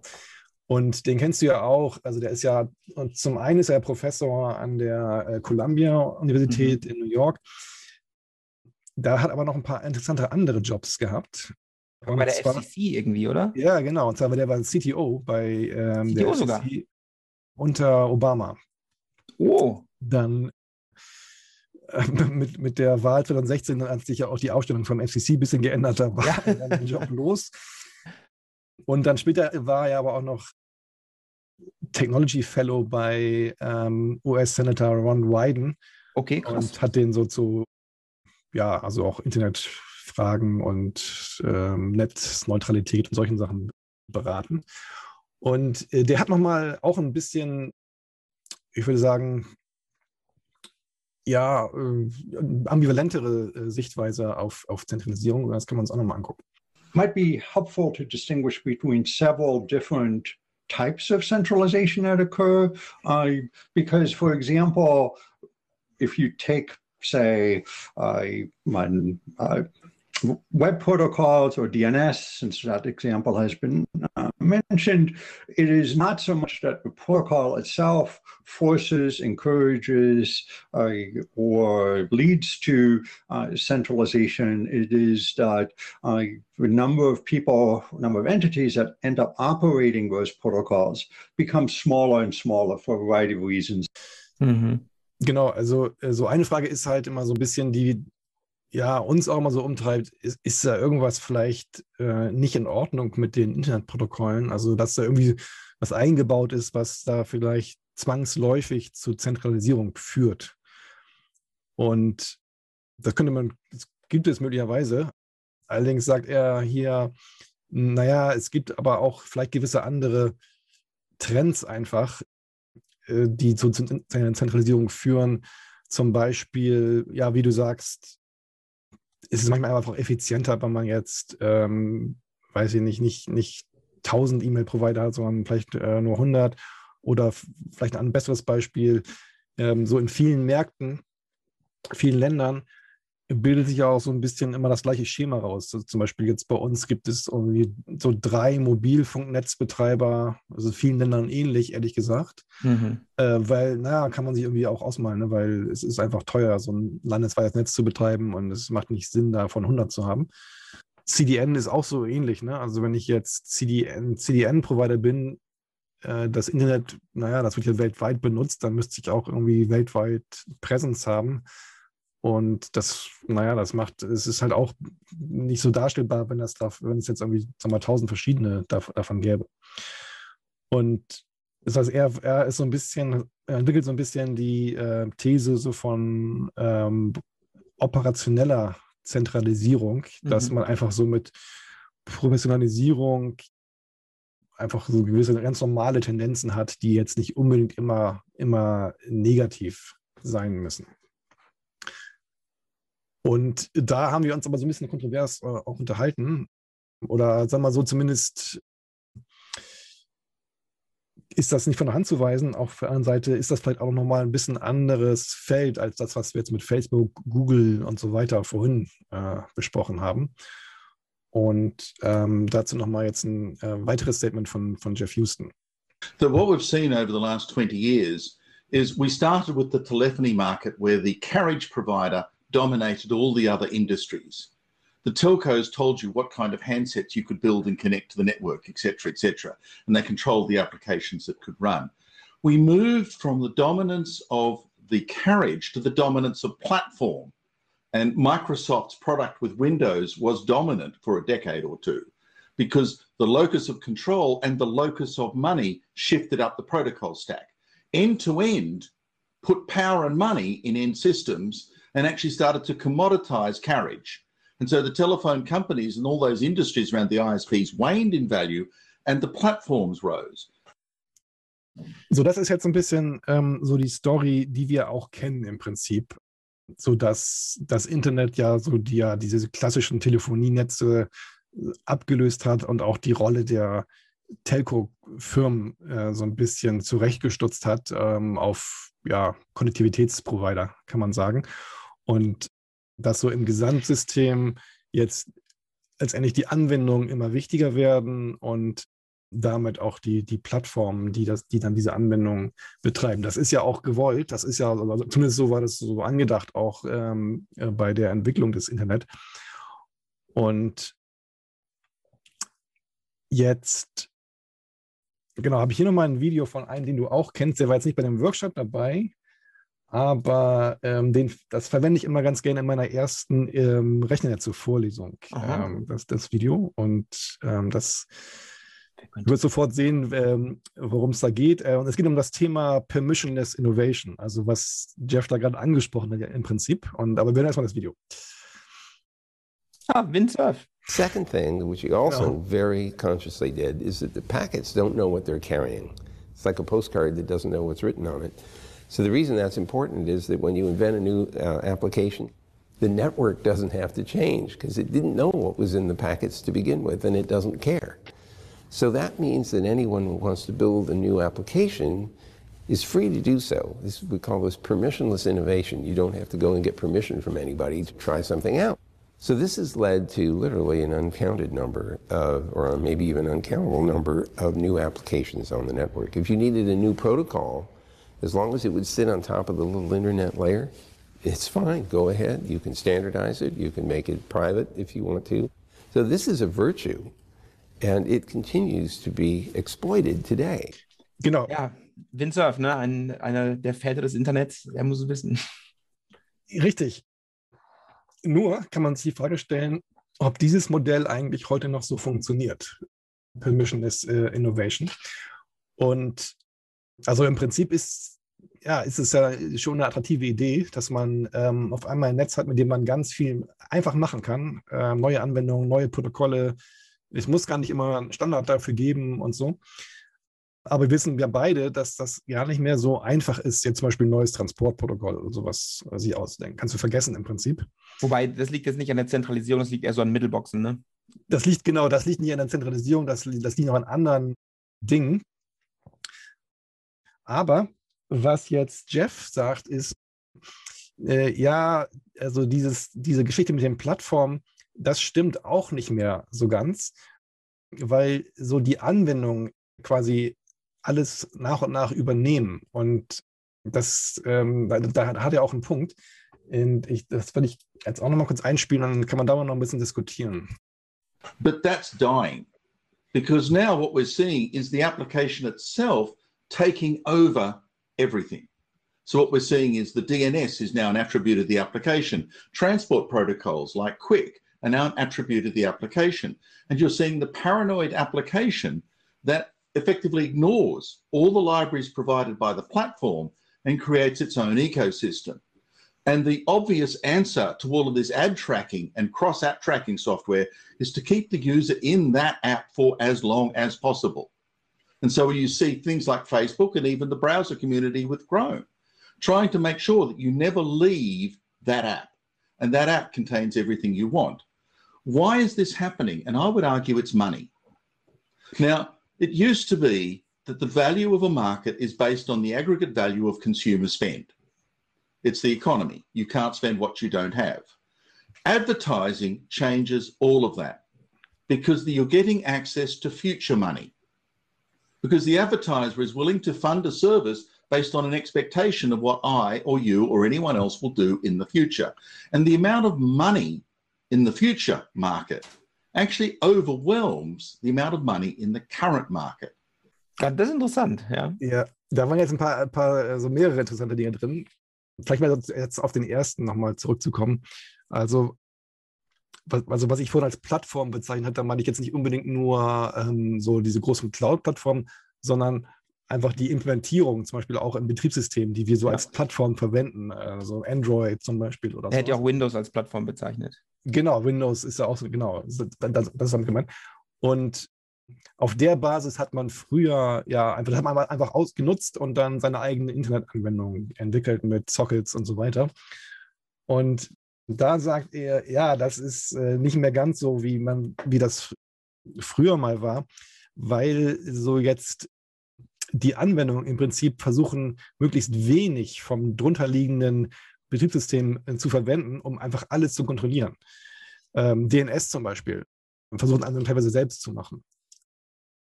Wobei, wenn er Anwendungen sagt, ich glaube, er meint Browser, ne? weil eine äh, ne, ne ganz normale Anwendung Nee, die nutzt ja auch nicht äh, Quick und HTTP3 und sowas. Ich glaube, er meint jetzt einfach nur den Browser. Also die anderen Anwendungen sind gar nicht so davon betroffen, oder? Naja, gut, auf Mobilplattformen schon. Also, ah ja, ähm, okay. Ja. ja. Gut, teilweise ist das natürlich auch so ein bisschen so eine Gegenreaktion auf das, was wir in der DNS-Episode besprochen haben, also mhm. auf die ganzen Resolver-Manipulationen und Überwachung ja. und so weiter. Da sagen sich dann die Anwendungen, ja, ach nee, das DNS kann ich auch mal selbst machen. Mal Frage an dich, ähm, verwendest du zufällig sowas wie ein Application Layer Firewall auf deinem Laptop oder so? Nee. Genau, solche Dinge werden halt in Zukunft immer so ein bisschen schwieriger. Also eigentlich ist, ist ja die Idee bei so, also es gibt zum Beispiel bei macOS gibt es einen ganz ziemlich guten Firewall, der heißt äh, Little Snitch. Mhm. Und der sagt dir im Prinzip, ähm, was die Anbindung, die so, du hast, also der Browser, aber auch alle anderen Anwendungen, so an Verbindungen aufmachen und was sie versuchen aufzumachen und äh, mit wem die eigentlich versuchen zu kommunizieren, hinter deinem Rücken möglicherweise auch. Und dann kannst du sagen, ja, möchte ich erlauben, äh, nein, möchte ich nicht oder ja, möchte ich nur für eine Stunde erlauben und so weiter. Und das ist eigentlich auch ein, so, sowas ist ja eigentlich auch ein Sicherheitsfeature, weil man sagt, man hat ein stabiles Betriebssystem, äh, was jetzt Namensauflösung vielleicht macht und noch ein paar andere Dinge und auch kontrolliert, was die Anwendungen so ein bisschen machen. Und naja, wenn es aber jetzt so einen Browser gibt, der das immer mehr vermeidet und dann quasi nur noch eine große Quick-Verbindung vielleicht in die Google Cloud hat, ja. äh, wird es für mich immer schwieriger, so diese Infos zu bekommen und dann äh, darauf zu reagieren. Das heißt, ja, das ist schon so ein, so ein Trend, die, diese Paranoia der, der, der Browser und, und sonstigen ähm, Anwendungen. Und der Grund, den er jetzt genannt hat, warum das so ist, ist, ähm, ja, also e-, Economics of Advertising, also ähm, Werbemarkt oder Regeln, weil na, die halt auch versuchen, so äh, den, das Wissen über den Nutzer für sich zu behalten. Und teilweise wird es auch so ein bisschen so verkauft, als äh, ja, wir schützen jetzt den Nutzer, dass die Daten niemand anders bekommen kann. Mhm, klar. Und äh, klar, genau. Und so diese andere, das andere Konzept, was er dann nach dem Ende sagte, das ist halt auch interessant, dass warum überhaupt so dieser Werbemarkt so erfolgreich ist. Also früher, als äh, das Internet entwickelt wurde, haben wir uns ja auch gefragt, so, ähm, wie könnte man jetzt für Dienste bezahlen und so, und so Micropayments und so, hat mhm. sich ja alles nicht richtig durchgesetzt äh, bislang. Und am Ende, was ich, das Einzige, was wirklich läuft, ist Werbung. Und ähm, naja, das, das ist halt auch deswegen interessant, weil man da halt Zugriff auf zukünftiges Einkommen äh, im Prinzip hat und ja. da noch mehr spekulieren kann im Prinzip. Und was halt vielleicht noch andere Hebel äh, in Bewegung setzt und noch eine größere Motivation für solche, ja, vielleicht nicht so guten, also nicht so nutzerfreundlichen Aktivitäten äh, liefert. Okay, jetzt ist ein Themenbereich dabei, also auch einer so der, ja, vielleicht nachvollziehbaren Gründe für Zentralisierung ist äh, auch Sicherheit, kann man sagen. Zum Beispiel, also nicht, betreibst du irgendwie einen eigenen Authoritative DNS-Server oder einen eigenen E-Mail-Server? Nee. Warum ist das wohl so? Also warum machst du es nicht? Naja, also äh, einen E-Mail-Server betreibe ich nicht, weil es tatsächlich nicht so trivial ist. Und du musst halt schon jemanden haben, der auch drauf guckt, gell? Also die Updates müssen eingespielt werden, der muss richtig konfiguriert werden, der muss abgesichert werden. Vielleicht brauchst du eine Firewall davor, um ganz sicher zu gehen. Ähm, das gleiche für DNS, der muss gepflegt werden und dafür habe ich einfach keine Zeit. Genau, und ähm, genau der Grund, warum das so gepflegt werden muss, ist halt äh, im Prinzip Sicherheit. Ne? Also das war der Hauptgrund eigentlich. Und insgesamt muss man sagen, das ist vielleicht schon auch so ein bisschen so ein Schwachpunkt dass viele von den Protokollen und Architekturen, die wir so verwenden, jetzt nicht unbedingt vor dem Hintergrund der Bedrohungsszenarien entwickelt wurden, mit denen wir es heute zu tun haben. Und das ist äh, halt heute eine ganz andere Welt quasi. Und das dann richtig zu aufzusetzen, zu warten, zu konfigurieren und so weiter. Das kriege ich ja nicht, nicht mal Fastly hin, offenbar. ähm, das ist halt nicht trivial. Und sagen, so dieser, dieser, ja, diese, diese feindliche Umgebung, diese gefährliche Umgebung im Internet, das ist halt auch so letztendlich ein Treiber. Ähm, es können halt nicht, es können nur ganz wenige kriegen das hin, E-Mail sicher äh, zu betreiben. Und ja, ähm, ja hier nochmal ein Wortlaut dazu von Jeff. The other thing, oddly enough, that's turned tail on us has actually been the increasingly hostile environment. Our protocols were designed open, and that's been exploited all the time. No sane enterprise would run their own DNS or their own web server in their own basement with their own computers. That is an instant disaster for demolition out there in the DDoS world. Everyone outsources because the scale of attack means the scale of defense needs to be beyond individual capital capability. So, oddly enough, working hand in fist with the economics of advertising is actually the economics of, of DDoS and, and hostility. And that drives consumers into massive citadels of heavily built Norman castles. Genau, sehr, ja. sehr blumig äh, beschrieben.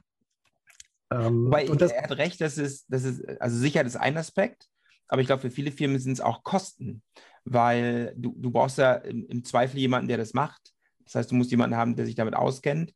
Und wenn du selbst machst es, und jemanden einstellst dafür, ist es im Zweifel teurer, als einfach ein paar Dollar im Monat zu bezahlen, dass es jemand für dich macht. Genau, weil es besser skaliert wird und das einfach ja. äh, einer ordentlich macht. Und klar, das ist also diese Sicherheitsanforderung, das führt ja zu Kosten im Prinzip. Genau. Klar, ich, könnte, ich könnte schon selber meinen E-Mail-Server auch irgendwie hier betreiben, nur dann hätte ich keine Zeit mehr für irgendwas anderes. Ja, genau.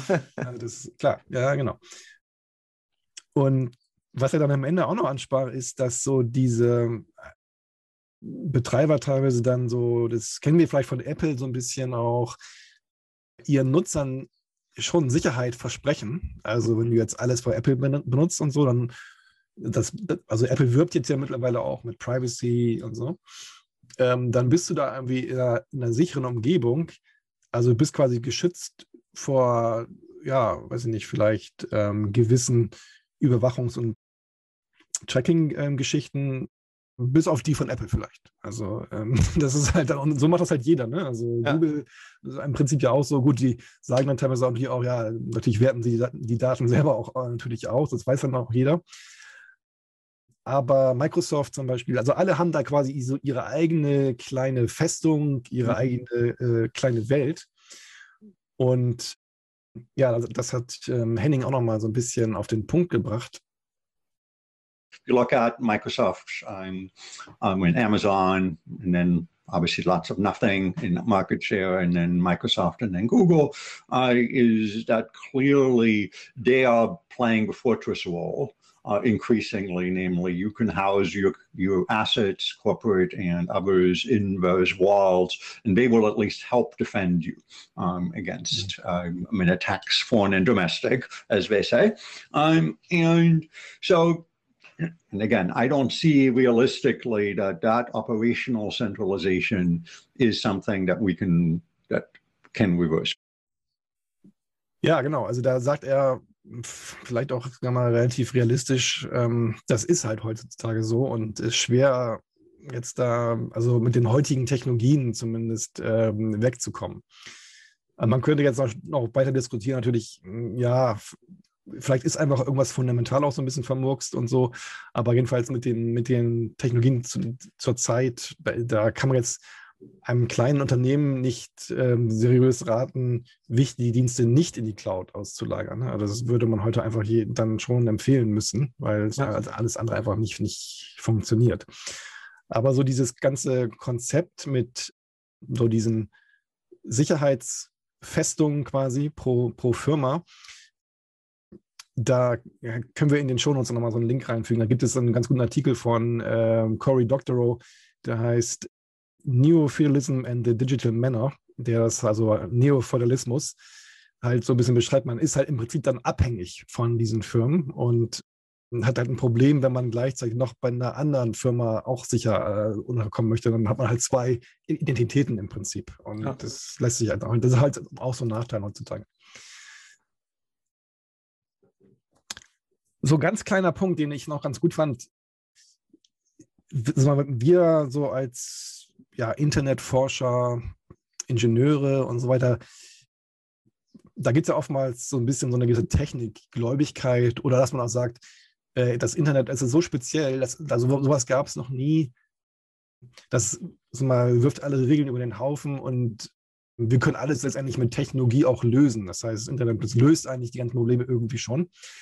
Und das, ähm, also Henning hat ja sehr viel Erfahrung mit solchen Sachen und das stellt sich heraus, wenn man dann mal auch ein bisschen in die Geschichte guckt, so dass diese Art von, von Technikoptimismus immer von den Entwicklern neuer Technologien verbreitet wurde. Also als das Radio erfunden wurde, mhm. alles neu. Als Fernsehen ähm, entwickelt wurde, ganz neue Welt, äh, da gelten die anderen Sachen nicht mehr und so. Und das wird, wird alles, ähm, ja, dann, das regelt sich schon selber in den Systemen selber oder so.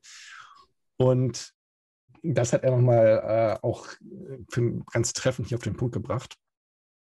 And in the internet, I think until not too many years ago, you still find that, hi, Isaac, um, uh, there is this unfettered kind of techno optimism, uh, or Bitcoin, I guess, is the new version of that, where the technology inherently resists bad things.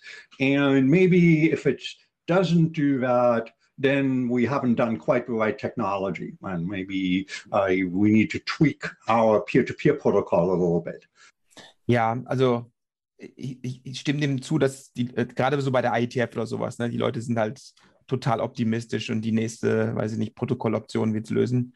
Aber ich glaube, in, in, in dem Fall, da hilft jetzt auch irgendwann nur noch der Staat. Also oder die Staaten oder die Staatengemeinschaften, mhm. weil das, das ich glaube nicht, dass es aus der Bevölkerung oder äh, aus der Gesellschaft heraus passiert, weil wir da auch ein bisschen so angefixt sind. Das ist ja, überleg mal, die nimmt einer das Android weg oder äh, dein, dein äh, Apple ID. Ne? Was passiert dann mit den Leuten? Äh, Netflix, nee, nee, nee, nee, das. Äh, das, das geht gar nicht. Also aus der Gesellschaft heraus kommt es nicht. Ja. Und ich glaube, da muss irgendwann der Staat helfen. Ja. Ähm, weil sonst wird das was Jeff, Jeff ja auch gut gesagt hat, ne? die, die haben ihre eigenen Regeln. Und da, da gibt es nur noch eine Instanz drüber und das ist irgendwie der Staat, der muss da eingreifen. Mhm. Genau. Und ja, das, was jetzt halt so kommt, ist, ähm, dass es dann jetzt so Initiativen gibt wie Web 3.0 und IPFS, Internet File System und so, die jetzt sagen, sagen ah, wir machen alles wieder dezentral. Ja, Tim Berners-Lee macht auch irgendwas. Ähm, ja. Ich habe den Namen vergessen, aber der macht auch was. Mit ja. Blockchain und so weiter. Ja, ähm, ja ich, ich fürchte, das sind einfach dann auch selber so aus Eigeninteresse getriebene äh, Vorhaben oftmals, die sie überhaupt gar nicht begriffen haben, ähm, ja, worum es hier überhaupt geht bei der mhm. Zentralisierung und auch die, den, den wirtschaftlichen Hintergrund komplett ignorieren, vielleicht auch bewusst verschweigen, kann man sagen, weil da halt auch dann wieder sehr viele Kapitalinteressen dahinter stehen. Ja. Und das muss man also sehr, sehr vorsichtig, also nicht, ich will nicht sagen, dass, dass es jetzt gar keine technischen Möglichkeiten gibt, aber vieles davon, was heute so ja, hochkommt quasi, ähm, ist in der Tat sehr oberflächlich, muss man sagen. Plus, und dann kommt was, was wir auch bei der äh, äh Great Firewall besprochen haben, das sind eine Tax, ne? die musst du bezahlen. Also im Moment äh, für all diese Dienste, die Tax ist genau Zero. Das ist im Browser und funktioniert einfach alles wunderbar und immer und zuverlässig. Ja. Und jetzt musst du da vielleicht was installieren und konfigurieren und dann vielleicht hier und da und dort was machen. Und das diese, diese Tax, die du da bezahlst. Und dann macht es auch wieder keiner. Mhm. Genau. Und ja, ist ganz gut, dass du gerade, ähm, was du gerade erwähnt hast, dass ähm, es wahrscheinlich schwierig ist, das so aus, Nutz, von, aus Nutzerseite zu ändern oder irgendwie so, weil wir letztendlich alle auch kurzfristig denken und die Dienste auch brauchen mittlerweile und so mhm. weiter. Und genau das hat Dominik auch nochmal hervorgehoben. But most users really, you know, don't care, right? They don't really know what's going on. They just know the services work, or they can buy things from Amazon or get Amazon Prime in the U.S. and UK or whatever it might be, right? Um, or in in the case of Norway, for example, they can VIPS the money over to get a product or whatever, right? It's it's really not something that unless it's us or people that are involved in standards or international work even um, you know care about and and that's what's really interesting about it right because if as long as the users are delivered their uh, particular service they can talk to their family whatever it, it's okay it works right so then the question is is that good for the consumer. I think the economies of scale certainly excellent for the consumer um, because they don't see the other aspects of it. And that's something that's really interesting to take into consideration. Genau, das ist ja auch das, was oftmals so als Argument gebracht wird. So die, das ist ja heutzutage sehr auch sehr beliebtes Argument äh, von wegen, Customer Centricity und so, so, äh, also wir machen alles für den Kunden und äh, das kommt natürlich dann, also gerade jetzt auch so bei anderen Beispielen wie jetzt Amazon zum Beispiel, erstmal gut an. Mhm. Ähm, die, die ganzen Folge, Folgen, Folgekosten und sonstigen Konsequenzen, die hat man dann erstmal nicht so auf dem Schirm, bis es dann vielleicht zu spät ist. Ja? Also bis die ganze, bis die Innenstädte quasi leer sind oder keine Ahnung, die Konkurrenz nicht mehr, nicht mehr überlebensfähig ist. Und deswegen, also hast du wahrscheinlich recht, dass es ähm, man jetzt vom Benutz, vom Konsumer kann man das nicht erwarten. Das ist ja ganz oft so. Kennen wir ja auch vielleicht so in Deutschland in der Nahrungsmittelindustrie. Da gibt es ja auch so teilweise so die Ideologie, naja, da gibt es, wir brauchen keine Regeln, sondern da gibt es höchstens freiwillige Verpflichtungen und natürlich die, die Kunden müssen entscheiden. Genau. Und naja, der, die Kunden, die vielleicht irgendwie Mindestlohn bekommen oder auf Hartz IV sind, naja, die, die werden sich halt äh, nicht groß entscheiden können, sondern die müssen halt das Billigste kaufen. Und das ist, äh, das heißt, da ist, kann man jetzt nicht erwarten, dass sich da aus der Richtung irgendwas tut. Und ähnlich ist es hier vielleicht auch. Ja. Und ja, Henning hat das nochmal ein bisschen weiter auf den Punkt gebracht, woher das wohl kommt. Also ist diese, dieser Consumer Benefit, das ist auch so ein bisschen so eine Art Ideologie, kann man sagen, die sehr populär geworden ist vor einiger Zeit.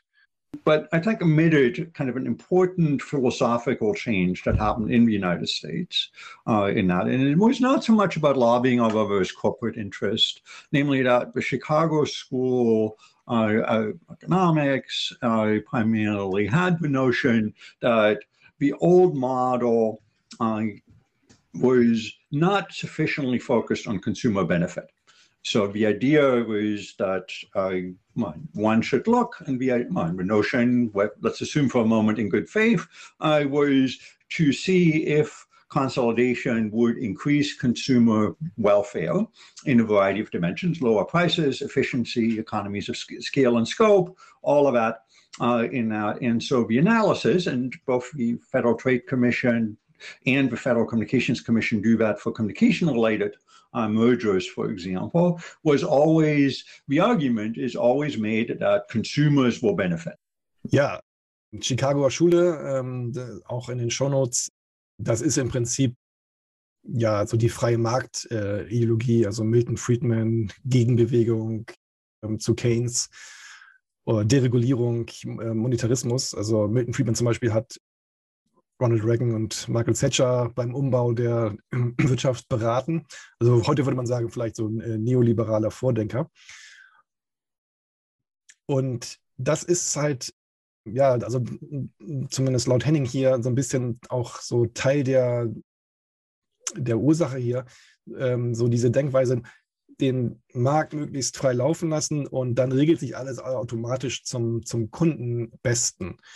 Und so was man vielleicht sagen kann, das stimmt vielleicht äh, oftmals, allerdings ist vielleicht ja das, der Kundenbenefit nicht immer der, das Interesse der Gesamtgesellschaft äh, zum Beispiel. Mhm. Und das sehen wir jetzt ja auch so ein bisschen ähm, in der Diskussion so ähm, in den USA. Jetzt die Demokraten überlegen ja auch jetzt gerade so ein bisschen, müsste man jetzt nicht Big Tech doch mal so ein bisschen regulieren, an die Leine legen und auch in, also auch bei uns gibt es da jetzt ja unterschiedliche Vorschläge zumindest. Und da müssen wir mal abwarten, was da passiert. Da gibt es noch eine ganz andere spannende Entwicklung und zwar, naja, merken wir jetzt halt auch bei uns, andere Länder ist es genauso, dass zum Beispiel Google unseren eigenen, also ich sag mal Anführungszeichen unseren, also den, den nationalen Champions, also zum Beispiel jetzt der Medienindustrie, der Presse, äh, mehr und mehr Marktanteile auch wegnimmt. Ne? Also in Bezug auf Werbeeinnahmen und so weiter. Und vor dem Hintergrund gibt es dann halt auch sowas wie Urheberrechtsdebatten auf einmal. Ne? Also das ist halt, kommt nicht von irgendwoher. Ja. Und das gibt, also halt, Jeff hat erzählt auch, das gibt es in Australien halt äh, genau auch dann mit der Murdoch-Presse äh, und so, die halt dann auch zur Regierung gelaufen sind und sagen, so, so geht es aber nicht weiter und macht mal was dagegen. Und das ist bei uns genauso. Also das, genau das sehen wir bei uns auch. Und jetzt ähm, könnte es so sein, dass so diese nationalen Beweggründe letztendlich das sind, was Google und so weiter am meisten treffen wird. Mhm. Könnte gut sein, ja. Und dazu äh, habe ich auch nochmal ein, ein kleines Highlight hier. Now, you can't outlaw Google, you can't ban it. But what you can do is force the legislature to, impose taxes and imposts on Google to directly cross subsidize you. So you can either do it as taxes, Google's lobbying like crazy, can't do that, or you can force Google to directly pay the injured parties, which is happening. I can see a whole bunch of carriers arguing that Google's use of private networks and private cable systems is bankrupting the economy of the carriage industry. So, what is the carriage industry going to do? Straight to government. This is a national asset. We can't have it bankrupted. We can't basically alienate all of the capital investment in national infrastructure. Google must pay us. Mhm. Da sind wir ja noch nicht, ne? Noch nicht ganz, aber es geht, geht in die Richtung. Also was, was er meint, so direkte Steuern ist halt schwer, weil dafür, da würde sich Google sofort dagegen äh, wehren. Ja. Aber man kann jetzt sagen, okay, wenn man irgendwelche Ausschnitte veröffentlicht, dann kostet das halt so und so viel Geld. Und, ja. und dann muss man das halt so und so bezahlen oder äh, irgendwie so. Und so jetzt so Jeff als auch Dominik verfolgen hat auch so ein bisschen, was in der ITUT passiert. Und es könnte durchaus sein, dass dass jetzt in mehreren Ländern so langsam klar wird, dass sie irgendwie ja, ihre eigene Industrie quasi bedroht sehen. Und jetzt, normalerweise würde man sagen, okay, was man eigentlich haben müsste, man hat globale Konzerne, man müsste vielleicht auch mal eine globale Gesetzgebung zu Datenschutz und so weiter, Nutzungsrechten und was haben, ist natürlich total unrealistisch. Aber was stattdessen irgendwie kommt, ist so Prozesse, wie man so im nationalen Interesse jeweils in seinem Land solche Firmen irgendwie regulieren oder zu irgendwelchen Transferzahlungen zwingen kann. Und das ist nicht unbedingt eine rosige Aussicht fürs, fürs Internet, äh, wie wir jetzt hören werden. One large global internet is over. We're now actually having a future, which is an interesting one, of one or two large private sector Facebook, Google ecosystems or lots of little national and regional ones.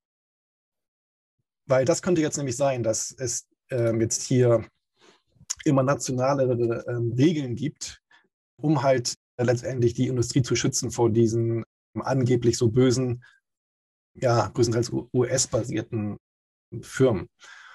Und, und es sieht in der Tat so aus, als würde jetzt in der ITT äh, so ein Prozess stattfinden, um diese Nationalisierungsprozesse irgendwie zu standardisieren, dass die zumindest nach dem gleichen äh, Prozess abläuft. Und da habe ich jetzt nochmal also zum Abschluss ein Statement von Dominik, die das ein bisschen genauer verfolgt hat. In terms of uh, Jeff mentioned the ITT, and I think that's an interesting approach to regulation, multilateral approaches to regulation. We're already, I, I attend the ITT in, in some form, and they, they're already um, our standardization of regulation on a national level that's happening within the ITUT, which is not really standards as far as I'm concerned. It's standards of the process, um, but pushed by one one or two nations, and that's really worrying. And I agree with Jeff. I think that it is going to be on a national by national basis um, or regional basis, uh, of course, in, in terms of the EU. Äh, was genau, äh, haben Sie sich darüber ausgelassen, wie das genau aussehen könnte, diese Regulierung? Also es geht ja im Prinzip geht es um Geld, ne? Also man möchte ja irgendwelche Geldflüsse dann ins eigene Land haben. Genau, ich glaube, es, es, geht da, also ich habe es jetzt auch nicht genau angeschaut, aber es geht wahrscheinlich ähm, so ein bisschen um so Fair Trade-Geschichten ähm, auch, dass äh, da jetzt nicht jeder irgendwie beliebig ähm, irgendwelche Sachen einführen kann. Das heißt, dass es also ein bisschen im Verhältnis steht. Vielleicht geht es auch um Dinge wie äh, Digitalsteuer, die jetzt ja in Frankreich zum Beispiel ähm, mal vorgeschlagen wurde. Das verstehe ich dann schon, ne? weil wenn jetzt äh, Frankreich unilateral sagt, wir machen das, hm. dann sagt Google, ja okay, dann gehen wir halt woanders hin. Hm. Genau. Und das will man wahrscheinlich vermeiden. Gell? Also man will vermeiden, dass man einseitig so eine Firma verprellt, sondern das irgendwie global koordiniert und dass die dann quasi keine Möglichkeit haben zu sagen, okay, dann gehe ich halt dorthin oder dahin oder mach's da anders als da und mhm. dass man das irgendwie uniform macht. Gell? Ja, man müsste jetzt mal gucken, auch äh, welche Länder da vor allem äh, das treiben. Also bei IQT denkt man ja oftmals an China und Russland und so, ja. ähm, dass die dafür also über diese, über diese Schiene äh, versuchen einzukippen. Und das könnte natürlich noch, dann noch andere ähm, Ausmaße annehmen. Und ich glaube, das ist das, was Sie jetzt hier auch sozusagen jetzt als Bedrohung beschreiben, dass dann am Ende das in jedem Land irgendwie so anders ist, dass es dann halt keine einheitlichen Dienste oder auch vielleicht am Ende kein einheitliches Internet überhaupt mehr gibt. Und ja. ähm, das ist natürlich dann genau das Gegenteil von dem, was man ursprünglich wollte. Und das ist so ein bisschen, vielleicht auch ein bisschen so die, das Zynische da dabei, was man sagen, also, dass man so eigentlich so diese freie Marktideologie, die jetzt hat ja erstmal auch so, so einen sehr großen Wachstum und so im Internet geführt, die führt jetzt aber auch zu, auch zu unglaublichen Verzerrungen und Problemen und Nachteilen, äh, mhm. äh, was wir jetzt so mit den Fangfirmen äh, gesehen haben. Ja. Und so dieser, dieser reine Konsumenten-Nutzerfokus und diese individuelle, individuelle Gewinnmaximierung untergräbt ja im Prinzip ganze Gesellschaften und äh, Ökonomien. Also, wie, also in Deutschland kann sich ja vielleicht auch nicht immer so beschweren, weil wir halt auch noch andere Industrien haben und so weiter. Aber jetzt so vielleicht mal so Schwellenländer oder so, wo es sonst nichts gibt und die Leute haben dann Android-Handys und so, und dann äh, werden halt die Daten auch noch abgesaugt und für nichts. Also und ja. ähm, da ist es, ja, das ist halt dann jetzt so ein bisschen der, der, das Zynische dabei, dann wird halt Nationalisierung als Notwehr quasi aufgefahren. Und das Endergebnis könnte sein, dass das ganze Internet irgendwie zerschlagen wird. Und das ist natürlich ja, total tragisch. Total irre irgendwie. Aber ähm, gut. Ja, also das, das war so ein bisschen mein Bericht von diesem äh, Workshop sage, da ging es da noch weiter, aber ich denke mal, wir müssen jetzt mal so langsam den, den, den Stecker ziehen. Unbedingt, aber ich habe so langsam auch das Gefühl, es wird immer negativer. Wir müssen einfach unseren den Titel unseres Podcasts verändern. Aber das ist, ich, das ist jetzt, ich gehe mit so einem ganz negativen Gefühl gleich ins Bett. Ja, gut, das, also das, das äh, in der Tat. Also es, es gab noch eine, eine, zweite Hälfte, die war jetzt ein bisschen mehr in Richtung, äh, sollte eigentlich mehr konstruktiver sein, aber naja, so richtig optimistisch hat die mich auch nicht gestimmt. Aber ich denke, also heute war es so ein bisschen wichtig, jetzt mal das Problem auch zu verstehen. Und natürlich, klar, es, man muss jetzt mal abwarten, wie sich so jetzt auch mit der beiden Regierung mhm. da das mhm. Klima so ein bisschen ändert. Das hat ja oftmals auch dann Auswirkungen ähm, auf uns. Also in der Regel machen wir das ja eins zu eins nach, was da passiert und mal, mal gucken aber so die, auch die Äußerungen so von unseren Politikern, die ne, stimmen natürlich auch nicht gerade positiv, hat man nicht das Gefühl, dass die so wirklich verstanden haben, was das, was das Problem eigentlich, äh, eigentlich gerade ist. Die müssen unseren Podcast hören, dann tun sie das. So, das ist die Idee. Alles klar. Dirk, war, eine, war ein sehr spannendes Thema. Vielen Dank. Ich zähle Stecker. Alles klar. Mach's gut, Dirk. Ciao.